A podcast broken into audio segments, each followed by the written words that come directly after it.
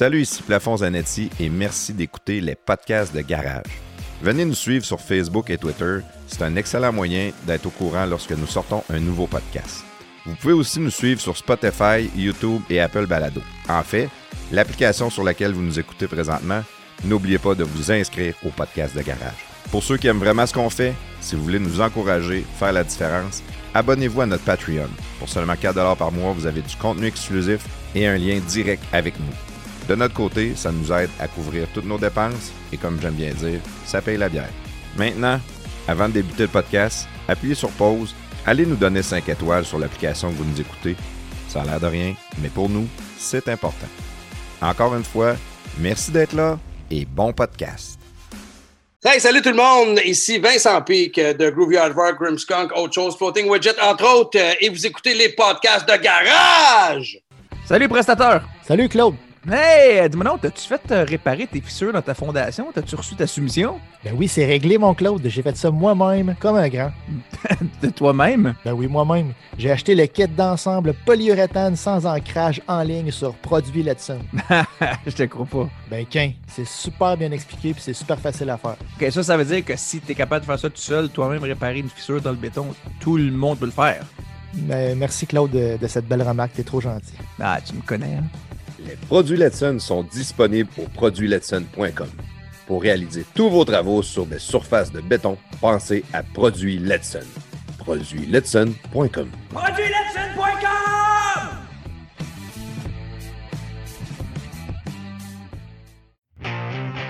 L'Association des routiers professionnels du Québec permet aux petites entreprises et aux camionneurs d'avoir les mêmes avantages qu'une flotte aurait accès. Comme exemple, un compte national pour des pneus, une assurance collective, ainsi que des rabais chez plusieurs partenaires. On parle également de comptes flotte majeure pour des pièces de véhicules lourds, de des rabais pour des- la téléphonie cellulaire. On parle aussi d'activités de lobbying. Autrement dit, si le gouvernement vient qu'à vouloir négocier des nouveaux règlements ou des nouvelles lois, l'association est toujours consultée et on est capable d'apporter votre point de vue directement au gouvernement. Comment devenir membre, c'est simple. C'est en allant sur Internet au arpq.org ou au téléphone au 1-877 956 2777. Vous pouvez également nous rejoindre sur Facebook sur la page Association des routiers professionnels du Québec. Yes, salut tout le monde. Ici Plafond Zanetti. Bienvenue dans les podcasts de garage. Aujourd'hui, avec euh, mon très bon ami prestateur à la production. Comment ça va, mon vieux? Salut, t'es-tu de bonne humeur à soir, euh, Plafond? Ben, je suis de bonne humeur. L'autre va être en retard. Non, c'est pas vrai. Ouais, c'est ça. On Euh, je, est vais faire, euh, euh, je vais faire mon petit mea culpa. Là. Tu sais, moi, mon humour, c'est de, de, de baver, jouer au bully d'un peu, puis euh, vous rentrer dedans, puis vous dénigrer. Là. Puis j'ai l'impression des fois que ça affecte un peu Claude, pour de vrai. Tu penses que c'est pour ça qu'il est pas là aujourd'hui? Non, non, non, je pense pas que c'est pour ça qu'il est pas là. là. Il dit qu'il y avait un empêchement, mais Ah, tu sais, euh, en réalité, là, Claude, je l'aime au bout, puis euh, je veux pas qu'il se sente diminué, même si je passe mon temps à le diminuer. tu sais. Je veux que, je- dans le fond, je fais ça pour le renforcer. Ouais. Je veux lui bâtir une carapace, puis je veux qu'il soit capable de faire des podcasts comme un vrai chef, puis que euh, je puisse l'écraser tant que Je pense qu'à date, il fait un job à ce niveau-là. Là. Oh, il est excellent. De vrai, là, je l'adore. Mais anyway, là, il, il va être en retard. Fait que pendant le podcast, il va se joindre à nous. Puis euh, j'y ai juste dit, mais que t'arrives, euh, ben ferme ta gueule. Parce que. Non, c'est pas vrai. Mais- Fait que là, vu que Claude n'est pas là, tu vas te concentrer sur une autre personne à soir? Euh, oui, puis euh, je l'ai trouvé, c'est qui l'autre personne? OK? Sandwich est avec nous autres ce soir! Comment ça va, Sandwich? Yeah! Salut, Allez, je Sandwich. suis prêt, je suis prêt. T'es C'est moi, le, c'est moi le placebo. Ouais. Mais là, on, on faut le dire à tout le monde parce que euh, quand on fait des podcasts avec Sandwich, il nous amène des super rockstars, puis c'est trippant au bout. Mais on a été obligé de l'avertir de boire moins. Parce que on veut pas qu'il s'endorme. Ouais, mais ça, c'est à cause de, de Francis Bédard, là. On s'entend, là. Ouais, c'est son- lui. On a tout fini chaud, là. On s'entend-tu, là? Avec Pépé, tu t'étais pas ramassé trop chaud. Non, non, pas tout. Eh non. Puis à ça non plus. Ça va très bien aller. Ah, hey, c'est-tu drôle? Claude, il il est déjà en train de Ben se oui, brancher. ça, on toi. commence en On est en train de parler de lui, puis il se plug. Ouais. Puis non, ben, je serai plus le placebo. C'est parfait. C'est Ben, c'est ça, t'es- c'est un méchant timing pour chanceux, toi. euh, dans le fond. euh, la- J'ai été sauvé par la cloche. sauvé par, par la cloche. Sauvé par Claude. Sauvé par le. Claude. Ben là, Sauvé c'est par la Claude cloche. là. C'est la cloche ou l'idiot, je sais pas. Salut, Claude. je suis pas- je suis pas un idiot aussi. Arrêtez ça tout de suite. là. Non, non, non. Hey, euh, mais, mais que t'écoutes à ce podcast-là, Claude, là, euh, je viens de faire ton éloge, fait que tu vas voir que c'est pas Ouais. si. Mais je te le dirai pas à pleine face. et si j'avais un problème de micro à soir, là, ça fait une demi-heure que je gosse là-dessus. Là. J'avais Ah, on a ouais. dit nous oublié autres, là, on a dit qu'on a dit. tu peux compter des menteries, t'as le droit. Bon, bon, ben, salut Claude, en passant, Bonjour. comment ça va? Ben, je suis désolé de crasher le show de même, là, mais non, non, on commence. On vient, j'avais le ça goût de dire euh, fudge mon, euh, mon, euh, mon micro marche pas. Mais je suis content d'être avec vous, les gars, vraiment euh, très heureux avec Vincent. Puis, euh, Mais là, là on ne l'a pas encore présenté. Fait que t'a- T'arrives dans l'intro, Il Claude. arrive vraiment dans l'intro. fuck off, ça fait pas une intro encore? Oui, non, non, on est dans l'intro. Ça fait trois Ça minutes. fait trois heures que vous enregistrez. Qu'est-ce qui se passe? Trois minutes qu'on enregistre. Arrête, Claude. Alors, Mais, euh, euh, je- Oui, vas-y, qu'est-ce que ça allait dire? Non, mais j'avais rien à dire. Euh, Je suis content d'être avec vous ce soir. Désolé du, euh, du retard. C'était vraiment un problème de micro. Là. Je sais que vous dites des niaiseries, vous autres. Moi, je suis comme la seule personne fiable avec un vrai nom sur ce podcast-là. Donc, je suis automatiquement la seule personne fiable. Ah, parce que toi, tu penses que Plafond, c'est pas mon vrai nom. Ah non? Ben, voyons. Ah, ben. Je suis un petit peu insulté, mais en tout cas, je vais m'en remettre. Désolé. Voyons. Mais, anyway, euh, là, euh, dans le fond, on va revenir à nos moutons. Ce soir, on en reçoit une autre rockstar. Ça, c'est notre ami Sandwich. Sandwich, il connaît toutes les rockstars. C'est. T'es connais toutes, c'est malade. Mais Ben, probablement parce que travaillé t'es trois là-dedans. bons gars. là. Ah ouais, t'as Le travaillé là festival attend pas l'autre. Puis euh, quand tu fais 23 ans de Woodstock, t'es ouais, pas mal passé tout. Là. Je te dirais, les gens du, du- du Québec ou de la province, là, du moins, en tout cas. Oh, puis t'es un fan aussi. Tu sais, on le voit à chaque fois, tu nous Ouais, dis, ouais, ouais. soir, on va voir un tel, tu vois, c'est malade, il y a des histoires à n'en plus finir. Ça va jaser, ça va être le fun. Là, on dit, ben, tu peux-tu nous envoyer le CV du gars qu'on se prépare? Puis tu dis, non, non, tu vas voir, tu vas voir, euh, ça va jaser en masse, euh, inquiète-toi pas, plafond, ça va bien aller. C'est vrai, c'est ça le pire. Bon, L'invité qu'on a à soir, il y a du vécu. ouais, fait qu'à soir, c'est- on reçoit, dis-nous-le, c'est qui qu'on va recevoir. Après ça, le prestataire, il va pouvoir aller nous, nous partir le, le jingle. Ce soir, on va recevoir Vincent Peak de Groovy Advert qui joue avec Grimskunk, autre chose et ben des bandes. Puis que, écoute, c'est un pionnier du- de l'underground euh, du Québec. Euh, vraiment, là, on va avoir des belles histoires à soir. Ça va être fou, sérieux. Là. Ah, Un grand chum. C'est un gars qui est devenu un grand chum aussi, là, avec des, des gigs de- de- du début quand j'ai commencé à jouer. Puis j'étais influencé par eux. Puis tout ça. Puis regarde, de toute façon, je vais laisser euh, Vince en parler. Et voilà, ça va être une soirée mémorable. Bon, mais c'est super. Êtes-vous prêts, les boys? Yes. Oh yeah! Prestataire, parle-nous ça.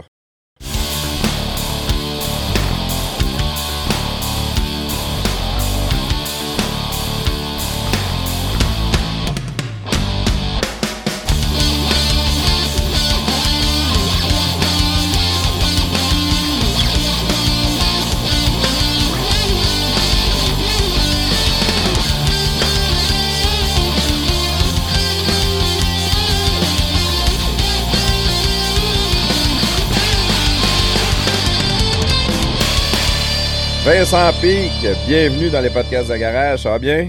Salut Plaf, Euh, salut messieurs. Ben oui, ça va bien, content d'être là. Yeah. Ouais, mais on est content que tu sois là aussi. Euh, là, le- tu nous as entendu, tu nous écoutais pendant qu'on faisait notre petite intro. Fait que tu, tu nous connais un peu plus. Maintenant, tu sais que Claude, euh, c'est le souffle-douleur. Puis que, que Sandwich, il est ami avec tout le monde. Fait que là. non, mais le, Sandwich, quand, quand il nous a dit, euh, les gars, euh, on va aller chercher Vincent Pic, euh, nous autres, ça nous a interpellés tout de suite. On aime ça, aller voir du monde. Puis, tu sais, t'as roulé ta bosse au niveau du rock pendant longtemps. Puis, pas juste au Québec, vraiment. T'as fait l'Europe, t'as été aux États-Unis. Puis, t'as commencé, quoi, en 86, si, si, euh, je me trompe pas? Groovy Hardrock a commencé en 86, mais j'ai commencé à faire. Mon premier band que j'ai eu, c'était en 85. C'était un band de, de cover heavy metal qui s'appelait Ablaze. À Blaze. C'était en feu. Et En en feu. fait, nous étions euh, tout à fait avec nos spandex puis euh, nos bracelets de cuir. On faisait des covers de Maiden, de Slayer, Metallica, Motley Crue, Accept. Puis moi, j'ai commencé comme ça. Fait que si on peut dire que ça fait quoi, 36 ans. 36 ans, pareil, hein? T'as fait le tour du bloc, comme on dit, là. Ça, c'est clair. Oui, puis j'ai pas fini de le faire, j'espère, parce qu'il me reste encore bien du gaz, puis bien de l'énergie, puis surtout avec l'année qu'on vient de vivre, j'ai un, refoulement de gaz. Ah, c'est sûr. Des réserves. Ouais. Les réserves sont pleines, euh, mes amis. Puis euh, en fait, ça fait ça fait cool de jaser à plus qu'une seule personne euh, à la fois. Ouais. C'est quand même assez euh, c'est comme trippant de regagner une vibe de gang là, à soir. Ouais, ben, c'est, tu vas voir que c'est ça qu'on essaie de reproduire aussi. Puis pas mal, euh, c'est pas mal tout le temps un succès quand on se ramasse avec des invités. Euh, c'est comme une bonne discussion de boys. Puis euh, souvent, ben, on dirait qu'à un moment donné, la personne a fait partie de la gang. Fait que c'est, c'est tout le temps, c'est tout le temps un bon trip. là. On va commencer. euh, dans le fond, là, je t'en ai expliqué un petit peu euh, en- avant le show. Euh, on veut jaser de toi, connaître ta vie, ton histoire. On va commencer par le commencement. Euh, tu viens de où? Tu es un gars de où, toi, Vincent?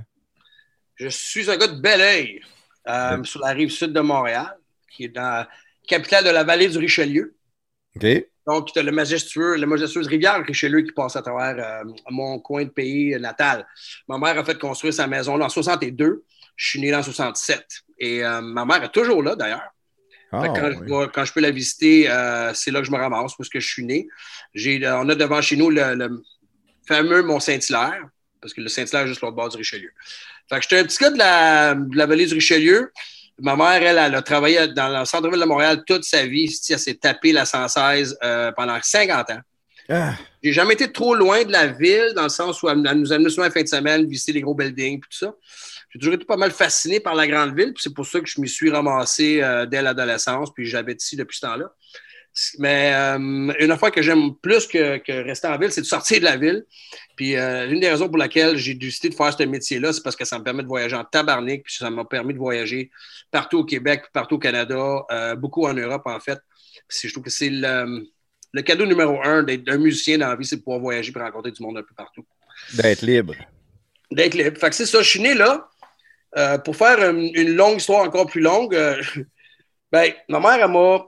moi, J'ai un frère, Danny, qui est euh, 16, je- 16 mois plus jeune que moi. Danny P, qui est, de- qui est le, le drummer de Groovy Hard Rock pour les 10 premières années. OK. Il a fait Haters Digest puis Vacuum, les deux premiers disques. Il a surtout fait les trois premiers démos dans l'époque où on commençait. Fait que les deux frères musiciens.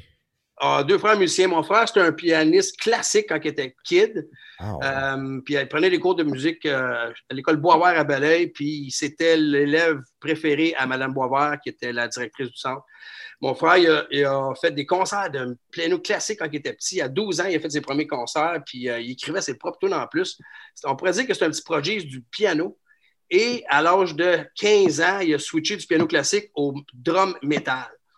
Puis Mme Boisvert s'est arraché les cheveux de la tête, mais mon frère, nous, on écoutait Iron Maiden dans ce temps-là, Number of the Beast, quand ça sortait en 82, qui est le premier show qu'on a vu, moi et mon frère. Ça a changé nos vies à tout jamais. Puis, il y avait. euh, OK, rendu là, on allait à l'école privée.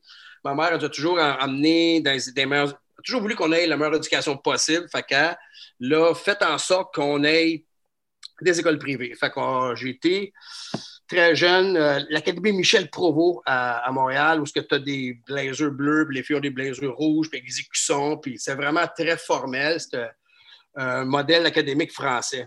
Puis euh, j'ai bien aimé ça pareil, puis on était pensionnaires à partir de la Là, deuxième pa- année. Ta mère, ta mère euh, est-ce que ton père était là ou euh, ta mère Mon était père seule? est parti jeune, il était plus là rendu là déjà. Il est parti très, très. Quand nous, on était jeunes, on- il était plus à la maison, mais il est resté à Belleuil un bout. Fait qu'on on s'est vu pendant un certain temps, mais je dois dire que mon père n'est plus dans le décor depuis très longtemps. En fait, je ne sais même pas s'il est en vie ou non. Hey, c'est bol. Ouais, ça, de lui depuis 96, quand je suis allé le voir. Il, il habitait à London, en Ontario. Puis Grimmskunk faisait un show là, avec les Killjoys. Puis c'est la dernière fois que je l'ai vu. On, on a super ensemble.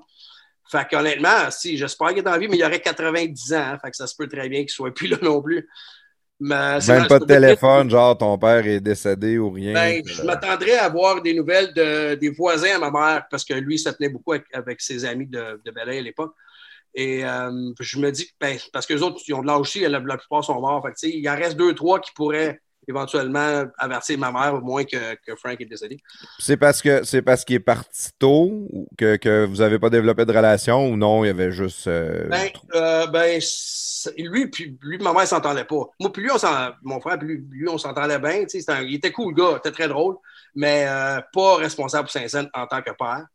C'est un homme qui voulait pas avoir d'enfant au départ. Fait que, ça partait bien mal pour ma mère. Fait qu'on a eu pareil. Fait que, tu sais, en tout cas, c'est un gars de gang, il se tenait avec ses amis, puis c'est un gars qui voyait plus l'importance de se tenir avec ses amis que d'élever une famille. Fait que, mais, euh, tu sais, j'ai jamais, je suis jamais servi de ça comme béquille parce que ma mère, man, elle, nous a, s'est occupée de nous autres comme une championne. Elle, elle- elle a compensé en masse. On a eu tout l'amour qu'on avait besoin. C'est assez hot, pareil. Ouais, ta mère, c'est une, une femme forte, dans le fond. absolument. Normande Boucher euh, est une femme forte. Puis, tu sais, elle vient voir nos shows encore à ce jour, man. Elle- Ah, ouais. Elle nous a, elle nous a toujours suivis. Et, euh, fait on a manqué de rien, c'est très cool. Fait que, de là, on est allé, l'Académie Michel Provost, quand on était jeune, après ça, aussi, euh, on est allé à un autre pensionnat à Phillipsburg, sur le bord des douanes du Vermont. Puis après ça, je suis allé au séminaire de la Très Sainte Trinité à Saint-Bruno. C'est toutes des écoles catholiques très strictes, euh, pensionnaires. Puis, c'est à travers cette rigueur-là, si tu veux, qu'on s'évadait dans la musique. Puis c'est là que j'ai rencontré mon meilleur ami, la personne avec qui je partirais Groovy Hard Rock des années plus tard, c'est Stéphane Vigeant. Stéphane Vigeant, que j'ai rencontré en secondaire 1, c'était en 79. On, s'est liés d'amitié pendant notre amour pour ACDC, Black Sabbath, Led Zepp, The Who, The Kings, et euh, Van Halen et tout. Et, man, on s'est jamais lâché. Puis euh, mon frère, comme je te dis, il était pianiste, fait que là, il a switché au drum metal. Puis il était capable de jouer du Maiden. Sais, qu'il avait figuré le bass drum, il avait figuré le snare, il avait figuré tout ça. Puis j'étais fasciné. Je dis, Chris, comment il fait pour comprendre le beat, tu sais? Il a, il a- il a jamais suivi de cours. Il a juste commencé à jouer du drum. Il a passé du, du piano classique au drum instantanément, sans prendre un seul cours. Il avait figuré comment ça marchait et j'étais flabbergasté par son talent. Puis ça, ça, ça a fait en sorte que ben moi, je voulais, je voulais suivre. Si, euh, mon, petit, mon petit frère a passé 16 mois de moins. Fait que moi, comme grand frère, je suis orgueilleux. Puis il faut que je sois aussi bon que lui à quelque chose. je, ben, je jouais déjà un peu de guitare classique et je me suis fait hacher le pouce. Là, on est à raison, on ne le verra pas, mais j'ai euh, mon pouce est coupé en deux. Il a été, ra- il a été euh, raccommodé par. euh, Sur la longueur. La longueur. J'ai reçu un coup d'hache de mon, de mon beau-père en coupant du bois. Il- J'ose croire qu'il n'a pas fait exprès. j'ai perdu un bout d'os et tout. Fait que j'ai pas été capable de jouer de guitare classique pendant deux ans. Puis euh, par la suite, je me suis mis à la guitare électrique. Mais bref, avec mon frère au drum, puis euh, mon, beau-père sentait tellement mal qu'il m'a acheté un petit ampli PV, un TKO de 30 watts, puis une petite guitare euh, cheapette qui était comme une Fender Les Paul noire, était vraiment jolie. La plus belle affaire que j'avais au monde à ce moment-là. Puis, tranquillement, pas vite, on s'est mis à jammer du Metallica, du Maiden, puis du, du Motley Crue, tout ça, ce qu'on écoutait à l'époque. Puis c'est le même que mon frère et moi, on a décidé qu'on voulait faire ça dans la vie, ou du moins euh, occuper nos journées à faire ça à temps plein. Puis ma mère était très cool. Elle a acheté un drum à mon frère, elle a acheté euh, une guitare, puis ben, comme je te dis, mon ampli à moi. Puis on s'est installé dans la cave, puis on s'est mis à jammer comme ça. Là, on parle d'à peu près 83, 84. Hey, ta pauvre mère. Là, t'as peu. Elle a, là, elle a un virtuose du piano. Elle a un autre qui fait de la guitare classique. Là, éducation chrétienne, tout est extraordinaire. Les gars vont avoir des grosses jobs dans des gros cabinets quelque part, puis ça va être tranquille. Non! Nous autres, on peut écouter de la musique du diable, puis on va la jouer dans la maison. On a des, Elle devait capoter. C'est exact. Tu le résumes parfaitement bien, mon plaf. Et elle, elle, elle- elle était contente avec ça parce que sinon, on sortait des packs, on fumait des battes avec du monde qu'elle ne trustait pas. Fait qu'elle a mieux qu'on soit dans la cave à faire du bruit puis que les amis viennent chez elle. tu sais. Ouais, ça, Il y avait un environnement comprends. contrôlé. Ah oui, c'est Elle ne fumait pas ce qu'il y avait. Pas, tu sais, peut pas fumer de batte, pas fumer de, de, de, de cigarette, rien. Fait que c'était comme canaliser notre énergie à la bonne place, selon elle. Puis elle avait raison. Elle avait tout à fait raison, en fait. Le gars qui tripait pas, c'est mon beau-père. Lui, c'est un Army Boy américain qu'elle a marié en 79, qu'elle a rencontré sur une pente de ski à Sutton. Man, il venait tout droit sorti de. Annapolis. Sortait de l'armée euh, américaine. Lui, euh, Slayer, il, il, il, il avait peur. Ah, il pensait avait peur. qu'il avait vendu notre âme au diable. Euh, lui, il prenait ça pour du cash, les paroles. là. Tu sais, Il nous écoutait, il écoutait les, les- les- les longs jeux dans notre chambre, puis euh, il a eu peur, puis il a comme euh, un peu interdit ça. Puis ma mère, il a fait comprendre non, non, mes gars, ils jouent de la musique. T'as beau ne pas aimer la musique qu'ils font, mais c'est ça qu'ils vont faire. Puis j'ai mis qu'ils soient en dedans ici. Puis il a fallu qu'ils endurent. Parce que Et- Des fois, il, des fois, il crissait tous mes amis dehors, il disait, il était tanné, il avait travaillé, puis non, non, non, non, non, ça se passera pas de même. Ah oui? Mais Le coup de hache, est arrivé avant ou après? Ouais, c'est ça! pour ça que je suis en train de me demander tout le temps si c'était délibéré ou non, cette affaire-là, parce que c'est qui m'a empêché de jouer la guitare pendant deux ans et demi. C'était fou pareil dans ces années-là, là, Vincent, la, la- la panique, la panique qu'il y avait là, pour les, les messages subliminaux, là, puis tout ça, c'était fou. Il y avait même le chanteur de Twisted Sister qui allait au congrès euh, parler, défendre la musique rock, puis euh, qui avait été Ouais, ben excellent oui. par ailleurs. là. Mais c'est complètement fou tout ce qui se passait dans ces années-là. C'est quasiment aussi pire que le COVID aujourd'hui. Oui, tu as raison. Et euh, quand le câble est arrivé euh, au Québec, tu sais, le Vidéotron, le, le 9, là, avec les grosses boîtes en, en, en semi-libois, là. Le avec les- neuf. Cloc, cloc, cloc. Puis, nous autres, il y avait une émission euh, animée par le père Régimbal. qui- C'était le sataniste dans le rock. Puis nous autres, on écoutait ça religieusement. Puis lui, il était tellement dans le champ. Parce que, s'il voyait le, le logo de ABBA avec les deux B inversés, il voyait, il voyait du satanisme là-dedans. Imagine. Fait que, c'est facile de trouver du satanisme dans un logo des CDC. Puis nous autres, on, est- on était tordus quand on écoutait ça. La religion, dans le temps, c'était comme. euh, c'était weird. La religion était quasiment pire que, que n'importe quoi que Slayer a jamais écrit, là, parce qu'on on va se le dire. C'était pas safe. Mais euh, nous, on trouvait ça hilarant. Puis tu as raison que ces années-là, c'était très axé sur le satanisme. Ben, ce que les parents pensaient qu'on écoutait. Puis euh, le PMRC dont tu parlais avec Dee Snyder, Twisted Sister et Mhm. Frank Zappa, c'était justement pour prouver que ben, tu as le droit à la liberté d'expression dans la vie. Puis, tu sais, les jeunes sont assez intelligents pour faire la part des choses. Puis, certainement, mon frère et moi, on l'était. Puis, nous, on ne tripait pas ses paroles autant que la musique puis les beats, anyway. Fait que, tu sais, Slayer, c'était bien beau, mais on s'en crissait bien de Satan. Euh, c'était pas ça qui comptait pour nous autres. C'était de faire la musique qui allait avec. Mais mon beau-père, il n'a jamais compris ça. Puis, euh, en 87, ben, on l'a, elle l'a crissé dehors de la maison, puis je l'ai plus jamais revu. Que, Voyons Facebook. donc. Fait que Ah c'est, ouais. un peu, c'est un peu de votre faute. Vous avez amené des frictions dans, dans, dans le couple. Moi, je considère qu'on a bien fait de tenir notre bout. Puis, c'est un peu de sa faute de jamais, s'être ouvert l'esprit parce que, tu on va s'entendre. Mon frère et moi, on n'était pas des bombes. Là. On, était, bien éduqués puis on était, polis, on était, bien élevés. On n'a jamais créé de problème. Il n'aimait juste pas le style de musique qu'on écoutait. Il n'aimait pas le style qu'on était devenu. Avoir les cheveux longs, c'était un esti de problème avec lui. Il fallait tout le temps qu'on se batte pour aller chez le barbier. Puis, des niaiseries, là. Quand tu penses à ça aujourd'hui, tu fais calice qu'on se battait pour rien. La se bat. religion, c'était fort hein, dans le temps. Ouais, ouais, puis lui, Puis, il avait le- un background différent aussi. Là. Puis, ben, c'est exact, c'est ça. Mais, tu sais, nous, on passait nos étés à Mindville, New York, chez ses parents, lui, puis eux, ils nous adoraient. Ils nous- ses parents, lui, ils nous avaient- ils ont adoptés tout de suite, puis ils étaient plein, plein d'amour. Puis j'ai eu la chance de vivre aux États-Unis longtemps grâce à eux. Ben, tous mes étés, je les ai passés là-bas à jouer au baseball au football. Ils sont fous de leur sport là-bas. Qu'est-ce que moi et mon frère, on est des gros fans de baseball, fait on adorait passer nos étés là. Puis euh, le pire de toute la gang-là, c'était lui. Sais, ses frères étaient cool, ses parents étaient cool. Fait que, ça a été un combat qui a duré plusieurs années. Malheureusement, ça nous a un petit peu comme écrasé, mais je te dirais que c'est à cause de ça que mon frère et moi, on avait la fureur de faire de la musique dans la vie aussi. Puis ça nous a comme euh, amené une force, euh, en, en fait, qui m'anime à ce jour. Libération. Ouais, des, des fois, la jeunesse, euh, les, les, les bouts plus tough, c'est ça qui nous forme, c'est ça qui fait la personne qu'on est plus tard. là. Déjà là que tu avais des bonnes bases avec ce que ta mère elle vous a amené, l'éducation, tout, c'est important pareil. là. Absolument, c'est en plein ça. Puis c'est vrai que euh, on avait besoin de- de- d'une sou- d'une soupape, puis on l'a trouvé à la musique, parce que on était abonné à Columbia dans le temps aussi. Là, on parle de on a euh, parlé, ouais. On a parlé dans plusieurs podcasts de Columbia Yes. de- des disques, euh, des, des disques qu'on avait, mais qu'on payait pas les autres après. là. C'est ça, 10 cassettes, fausse adresse. Oh, on euh, c'est un faux nom. On, on s'en rabonnait toutes les années. hein. Fait qu'on a, on s'est noyé là-dedans, man. Ah, qu'on a, on a écouté les vinyles. Je dis toujours ces vinyles-là sont plus écoutables parce que tu, tu passes quasiment à travers avec les années. Mais euh, ça nous a certainement, euh, comment ça, ça a déterminé, moi, ma passion dans la vie, c'était la musique. Puis ça n'a pas pris tant que je voulais, en- je voulais être capable de jouer ce que j'entendais. Fait qu'heureusement que ma mère, malgré toute cette merde de familiale-là avec Bob, qui est arrivée, elle nous a donné un drum puis un ampli, puis ça a parti de même. Puis par la suite, ben, comme je te dis, là, quand je suis arrivé au cégep, j'ai rencontré euh, Marc-André Thibert, qui était dans un band hardcore qui s'appelait Bad Results. Les autres, ils venaient de Saint-Lambert, puis ils jouaient déjà dans les clubs à Montréal. Marc-André, qui était plus jeune que moi, il avait une longueur d'avance parce qu'il avait déjà fait des shows underground.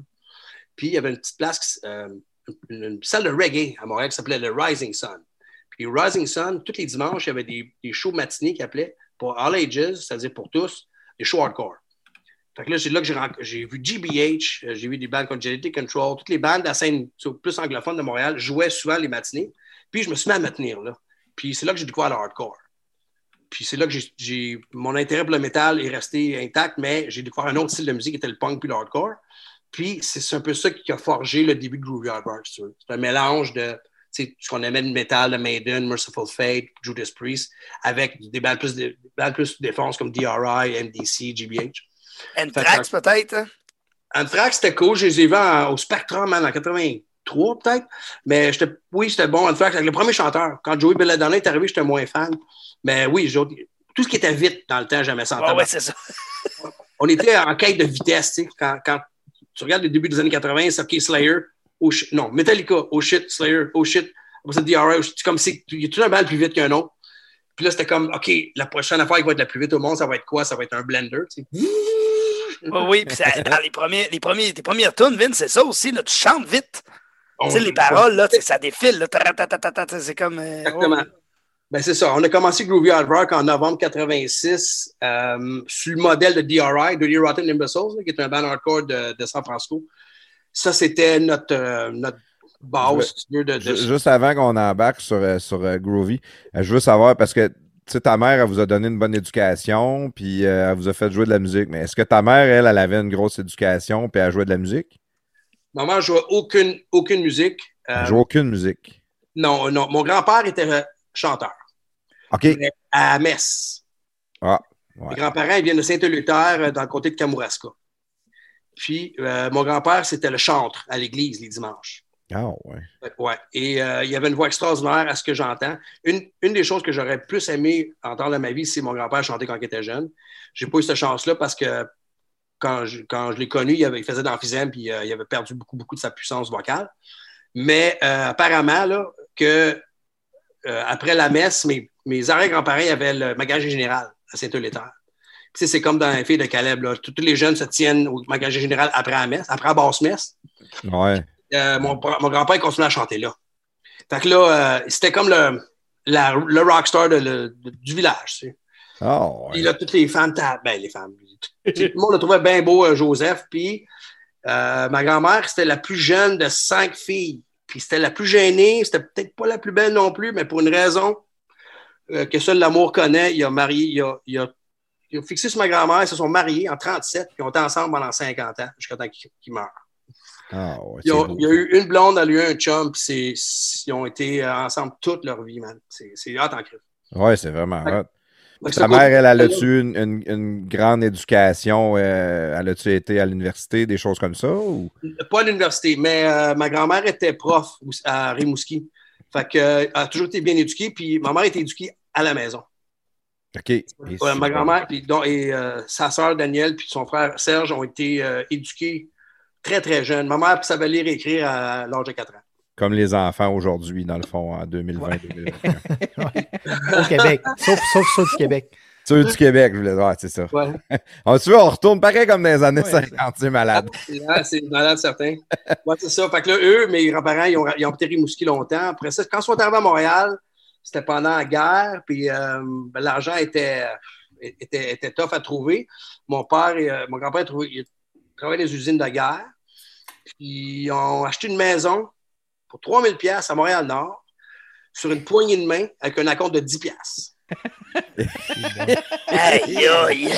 Pas de bail, pas de contrat, à un anglophone. Et euh, ce monsieur-là s'est fait offrir beaucoup plus d'argent par d'autres gens, mais il a gardé, il a tenu sa parole à Joseph Boucher. Puis avec la poignée de main puis un 10$, piastres, euh, mes grands-parents ont acheté les premières maisons à 3000$. Dans le temps qu'une poignée de main et une parole valait vraiment quelque chose, dans le fond.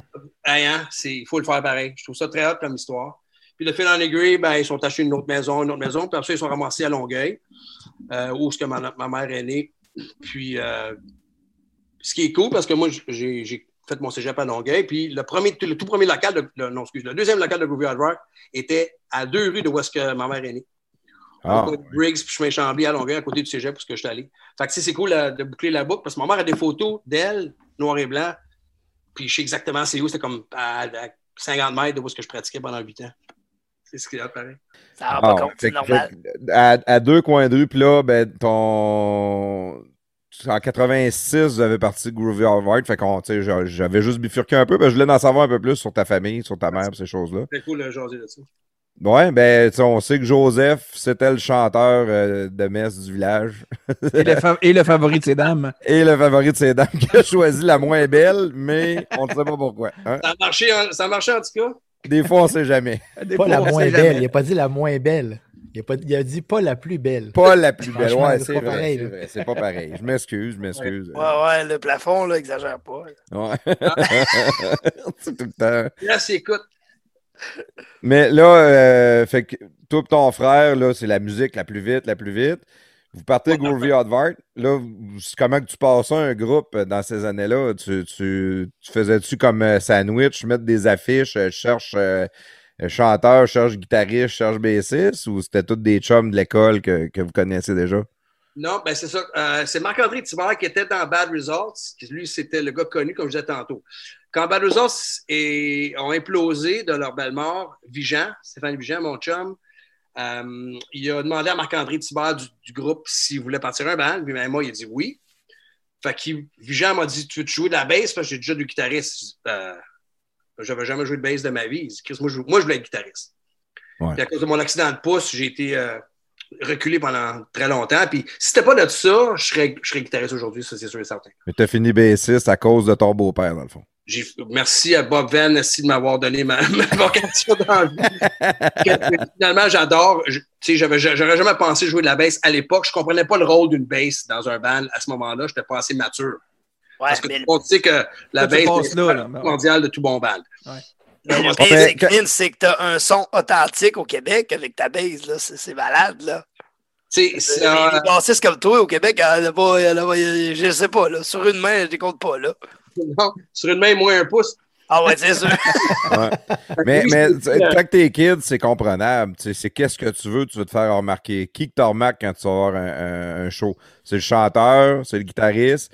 Puis quand il y a le solo de drum, tous les kids veulent jouer du drum parce que t'as l'air de te défouler et de tout donner ce que t'es capable de donner. là, on voudrait briser quelque chose, puis on dirait que le gars sur le drum, lui, peut essayer. Exact.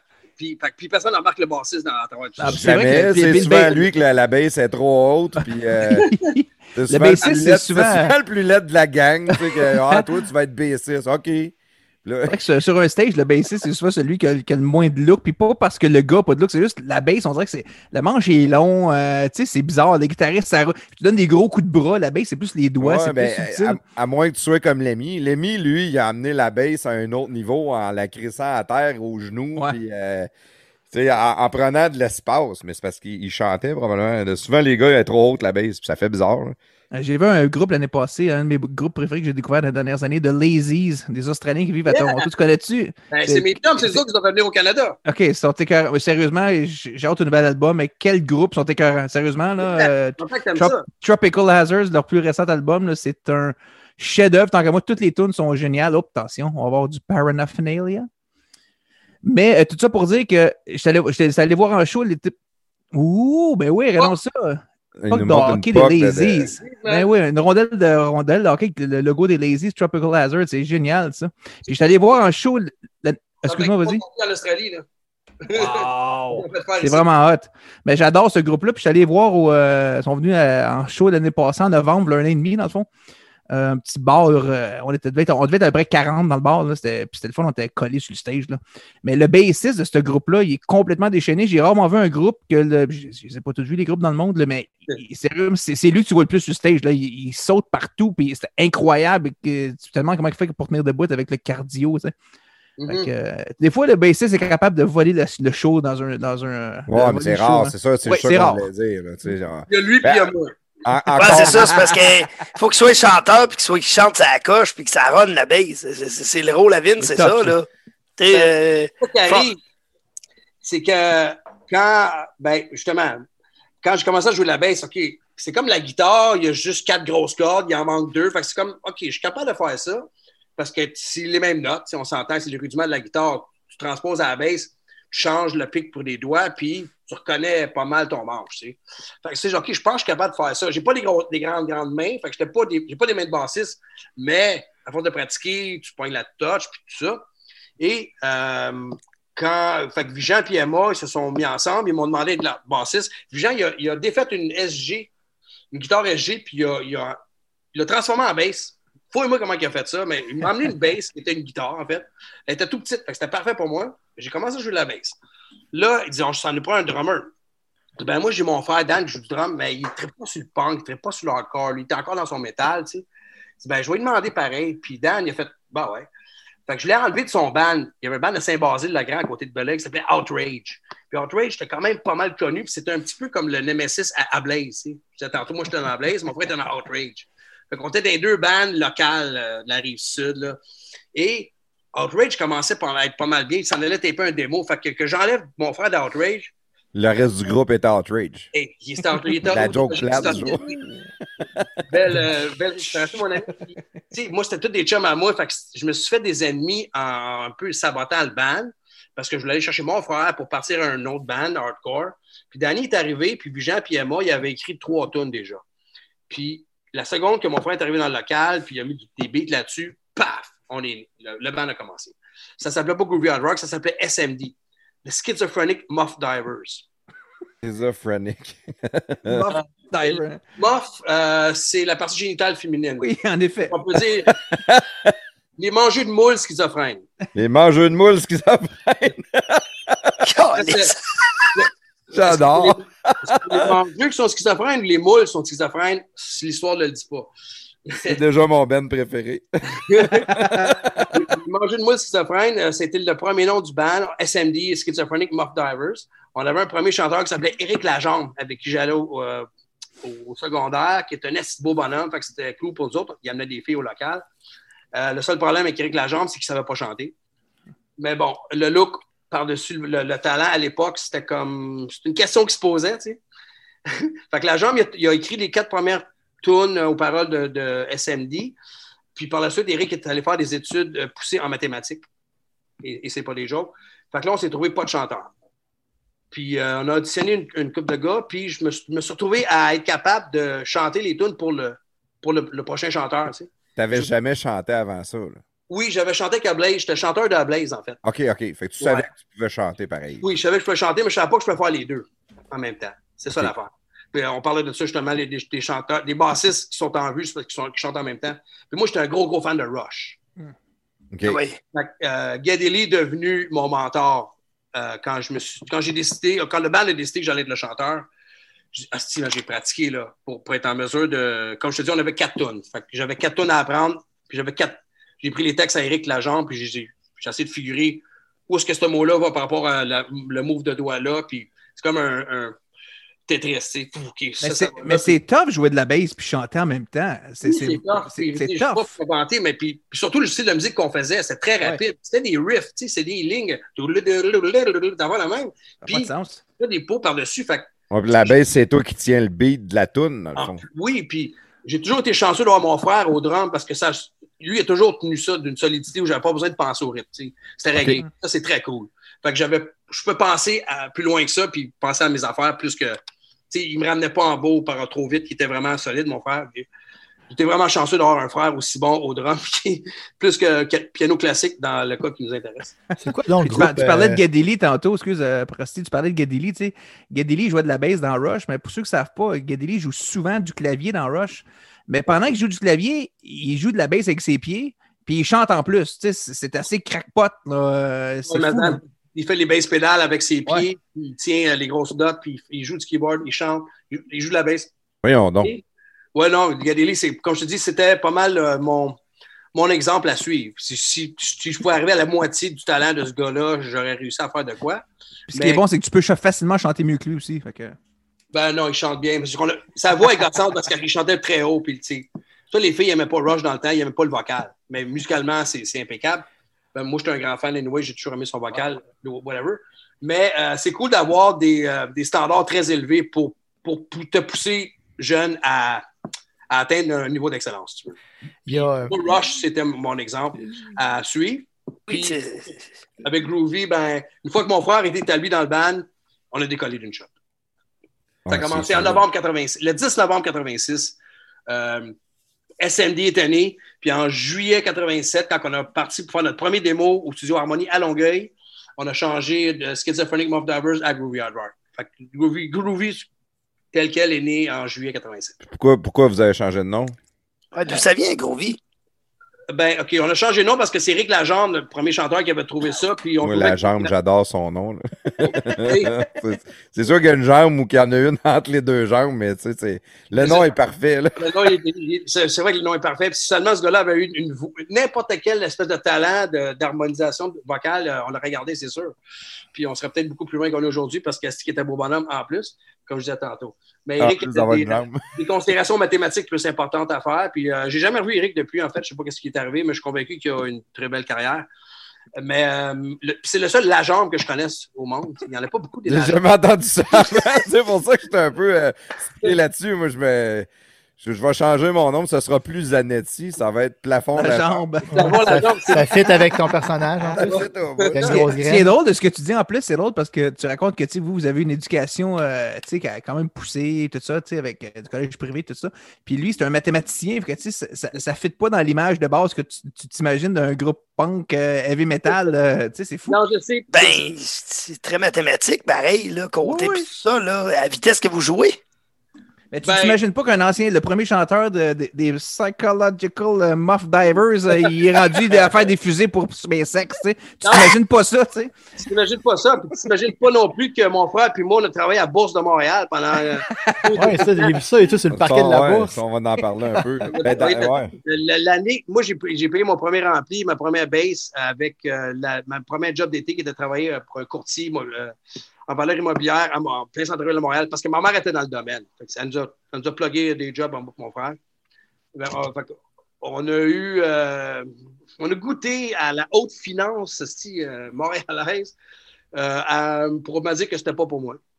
Euh, à l'été 86, j'ai eu ma première job. Ça, c'est juste avant Groovy. J'ai com- j'ai commencé le 10 juin, la journée de ma fête, qui était la journée de la parade de la Coupe Stanley des Canadiens de Montréal. Ah, ouais. J'arrête de cogner. Euh, il y a eu la parade. Moi, j'étais en cravate, mais t'as coupé les cheveux. J'étais comme, Calisse, dans quoi je m'embarque? Mais mon but, c'était de payer. Les cheveux courts, tout propre, ouais. tout propre, puis je m'en vais là, puis c'est le party à côté dans le centre-ville. Les filles, ah, le monde, les confettis, la coupe Stanley, man. Tu sais, le plus gros party ever. Puis, ah, j'ai porté des enveloppes à telle compagnie. Et je capotais. J'ai failli tout crisser ça là à ce moment-là. Ah, c'est sûr. mon, mon but ultime, c'était de ramasser mon argent pour l'été pour me payer un ampli puis une guitare. Ce que j'ai, puis une bass. Ce que j'ai fait, ben, j'ai réussi à, à- à passer à travers la, la Coupe Stanley. Par la suite, ça a bien été. Mais dans, ce job-là, dans ce job-là, c'était quoi que tu faisais? Tu faisais juste livrer des affaires ou J'étais- tu... courrier, ouais. Ok, ok, Euh, ouais, c'est pour ça. 1986. Là, là, j'ai- poursuivi mon cégep cette année-là. L'été 87, ma mère m'a trouvé une job sur le parquet de la bourse, direct sur le plancher. Hey, ça doit être trippant pareil, ça. Vrai, oui, c'est très trillant parce que c'est euh, ça bouillonne d'énergie, ce place-là. Euh, puis euh, j'ai bien aimé ça parce que le, je- tout le monde était cool, en fait. Puis, ah, je- tu sais, j'étais comme. Je commençais à faire de la musique, puis je me, je me vantais, ah, je suis dans un band, puis tout. Puis tout le monde, oh yeah, I used to have a band, puis le monde était vraiment, vraiment du monde cool. Il y avait beaucoup d'alcoolisme dans ce milieu-là. Il y avait du monde qui tenait le petit flash dans le, bal- dans le tiroir, là même. Puis, Dans le fond, c'est une job pour moi, ça. Non, mais il y avait euh, ce qu'il faut que tu fasses pour passer à travers ta journée. tu sais. Fait que c'était comme toléré. Donc, Le monde avait le petit flash, c'est buvait du fort même pendant ça. puis, puis il tradait à la bourse. Et là, bof, oui, oui, oui. c'est incroyable, pareil. hein. C'est quand même incroyable. Fait que Ça fait doit pas être de même aujourd'hui. D'après moi, ça a changé. Pour moi, ça a changé en esti. Puis, euh, fait que j'ai, cette année-là, j'ai pris cet argent-là, puis on s'est payé notre premier démo de Groovy, qu'on a fait au studio Harmonie à Longueuil, qui c'est One Fun Day in the Land of Bodacious Babes. Notre premier démo, on a mis 1000 pièces à chaque. Qu'est-ce qu'on a mis 4000 pièces sur le premier démo. Ta- On voulait que ça sonne, tu sais. Puisque dans le temps, ben, tout était compliqué, c'est des grosses consoles, puis, euh, tu sais, on avait pas les- il n'y avait pas de technologie comme on a aujourd'hui, fait que tout coûtait cher. Puis, Là, je sais pas si c'est moi qui n'ai pas suivi, mais tu l'as-tu dit pourquoi Groovy Hardwork? OK, non, c'est pas rendu- c'est ça. On était rendu là. parce qu'on s'en allait vers là, c'est On ça. s'en allait vers là, c'est ça. Fait que, ben, on a arrêté le nom du band parce qu'il y avait des connotations sexuelles qui ne nous représentaient pas du tout, en fait. C'est- vu que c'est l'agent qui avait trouvé le nom. euh, Vous mangiez pas de nom. Puis, moi, j'aimais Hardwork à cause des deux A. Je me suis dit, si jamais on, tu sais, des magasins 10, on va tout être des premiers. Fait que mon, le nom que j'aimais, c'était Hardwork Academy. C'était mon, le premier. Le nom que j'aurais même donné au band. Puis Marc-André avec Groovy Petunias. Je trouvais ça un peu trop hippie. Lui, était bien, était full hippie. Fait qu'on a fait Groovy Hardwork. On a fait un mélange des deux. Pour plaire à tout le monde. Puis, quand on a mis euh, les deux noms par-dessus l'autre, Groovy Hard Rock, on a tout de suite vu les deux O puis le V du Hard Rock créer une face. Ça crée une face automatiquement. Fait que le logo- on a créé un logo avec la, la face qu'on connaît aujourd'hui grâce au, au- positionnement des lettres. Le- les deux O puis le V ont immédiatement comme créé une image euh, faciale d'une bébête, puis c'était hard- le Hard Rock. Fait que Simon Dupuis, notre ami graphiste avec qui j'allais au cégep, il a tout de suite conçu le logo, puis taf, on avait un logo très fort. Euh, puis c'est important, là, du branding, comme on l'appelle. Fait que c'est ça. En juillet 87, on a changé de SMD à Groovy Hard Rock. Puis c'est cette année-là que je travaillais sur le plancher de la bourse. Puis là, on a payé notre premier démo. Puis là, mon boss, il m'offrait 300 pièces de plus par semaine si je voulais rester à travailler à sa bourse. Fait qu'à 20 ans, man, j'aurais été, j'aurais fait 600 pièces par semaine. J'étais placé à vie. Je fais même, tu sais, tu peux placer des affaires à bourse aussi. J'avais l'information d'intérieur. tu sais, dans- Fait que, tu sais, je- ma vie a changé quand j'ai pris la décision, cette fois-là, de ne pas continuer ma job, puis de tout lâcher, puis, puis, euh, faire de la musique. T'as dit fuck it. J'ai dit fuck it. Est-ce que je le regrette? Absolument. Absolument. ouais, parce qu'aujourd'hui, je suis pauvre puis je fais encore de la musique. Le gars, il est pas ce gars bipolaire. Au début, il dit J'aime ça, là, je peux voyager partout, ça me fait rencontrer du monde, mais ça a été la pire erreur de ma vie. hey, tu quelqu'un qui peut passer un vin, là? Il est comme prêté où? C'était comment le cachet déjà pour les podcasts, là? Il n'y a pas de cash. Ouais, c'est Les ça. podcasts de garage, ça ressemble pas mal à ça. Ah! Mais. Vince, premier album en anglais, c'est ça, hein? 3-4 tunes en anglais? 4? 4 chansons? Le premier démo, euh, non, les- oh, le premier démo, One Friday, 11 tunes, tout en anglais. Ah, 11 tunes quand même! Puis euh, parce qu'il n'y avait pas de modèle de band francophone qui faisait ce genre de musique-là. Ça n'existait pas.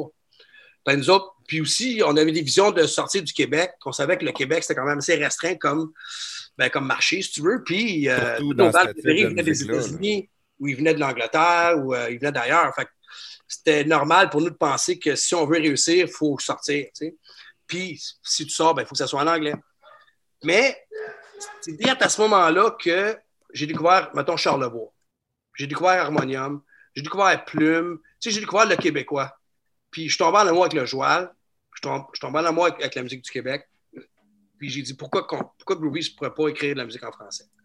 Ouais, c'est clair. Puis c'est- quand tu nommes Plume, là, Plume, ça a été le- le- le- un- un- une inspiration pour probablement plusieurs au Québec, justement. là. Il faisait du rock en français, puis il faisait même des interviews.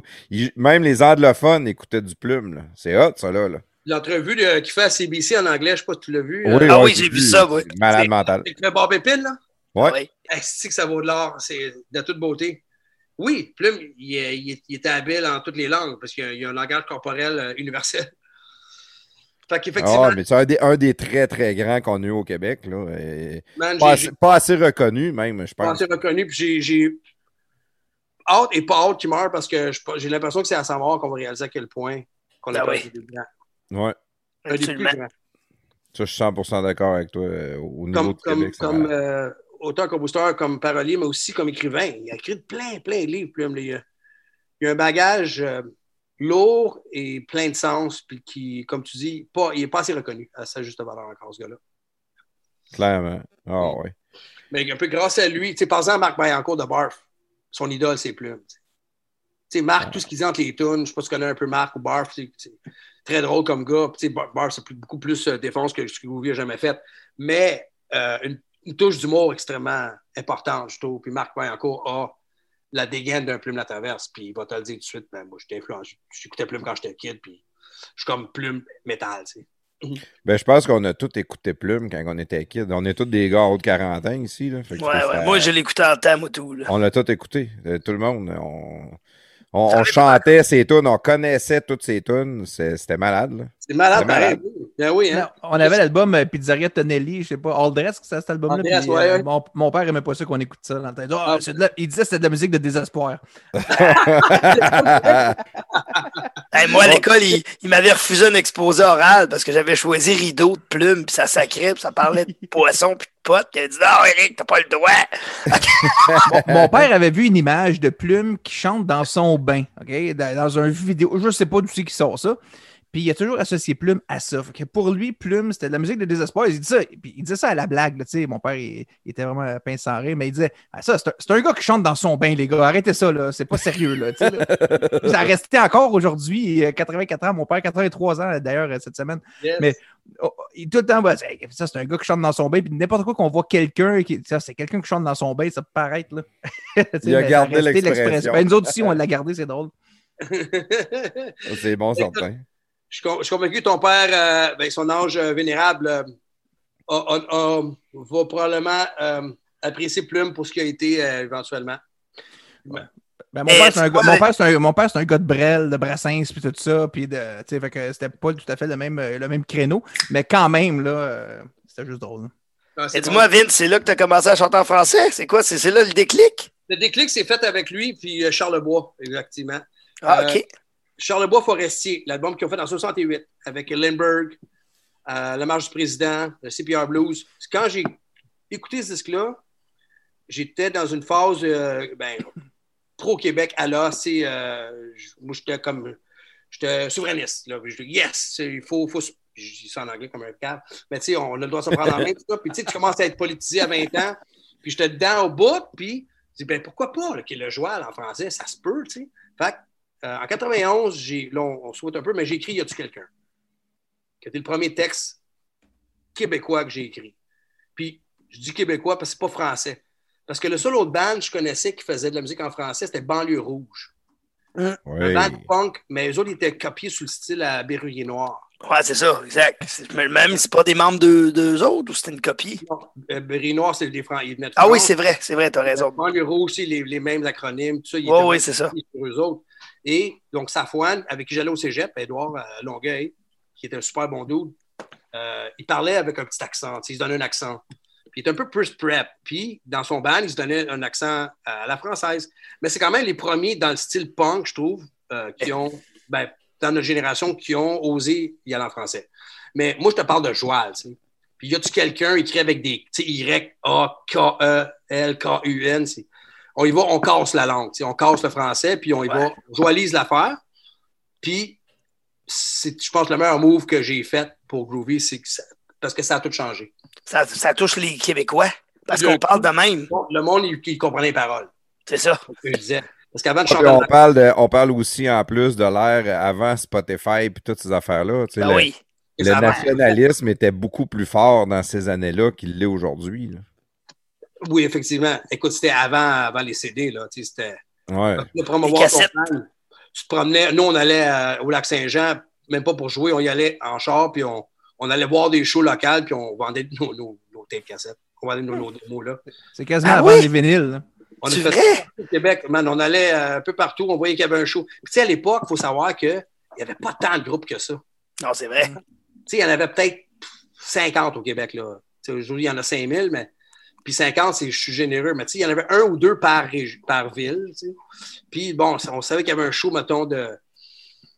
euh, les, euh, comment ça s'appelait, non? Les parias. On fait le même au au lac Saint-Jean. Ben, ok, qu'est-ce on roulait à Chicoute avec une boîte de, cassettes, puis on allait on allait voir le show, on se présentait, puis on vendait des cassettes après le show. C'était Wow. contact humain. hein. Mais, mais, Aïe, aïe, ça, c'est élevé. C'est comme mettre, donner des, mettre des flyers, c'est chars, mais là, c'était comme bien ben l'avant-gardiste, là. C'est Ah, la cassette main à main. tu, tu dis qu'il n'y avait pas beaucoup de groupes euh, dans ce temps-là. Il n'y en a pas beaucoup encore aujourd'hui.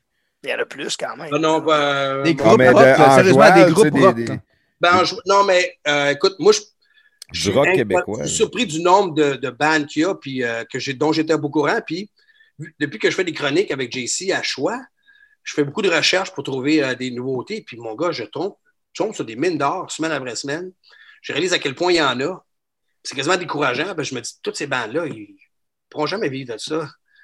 Aussi bons qu'ils, puissent être, mon gars, ils sont comme tabarnak. sont moi, je ne connaissais pas, puis je suis dans le milieu. C'est fou. Il a- le talent la, la coche est, haute, là. Oui, il y en a beaucoup, sont juste, on ne sait pas.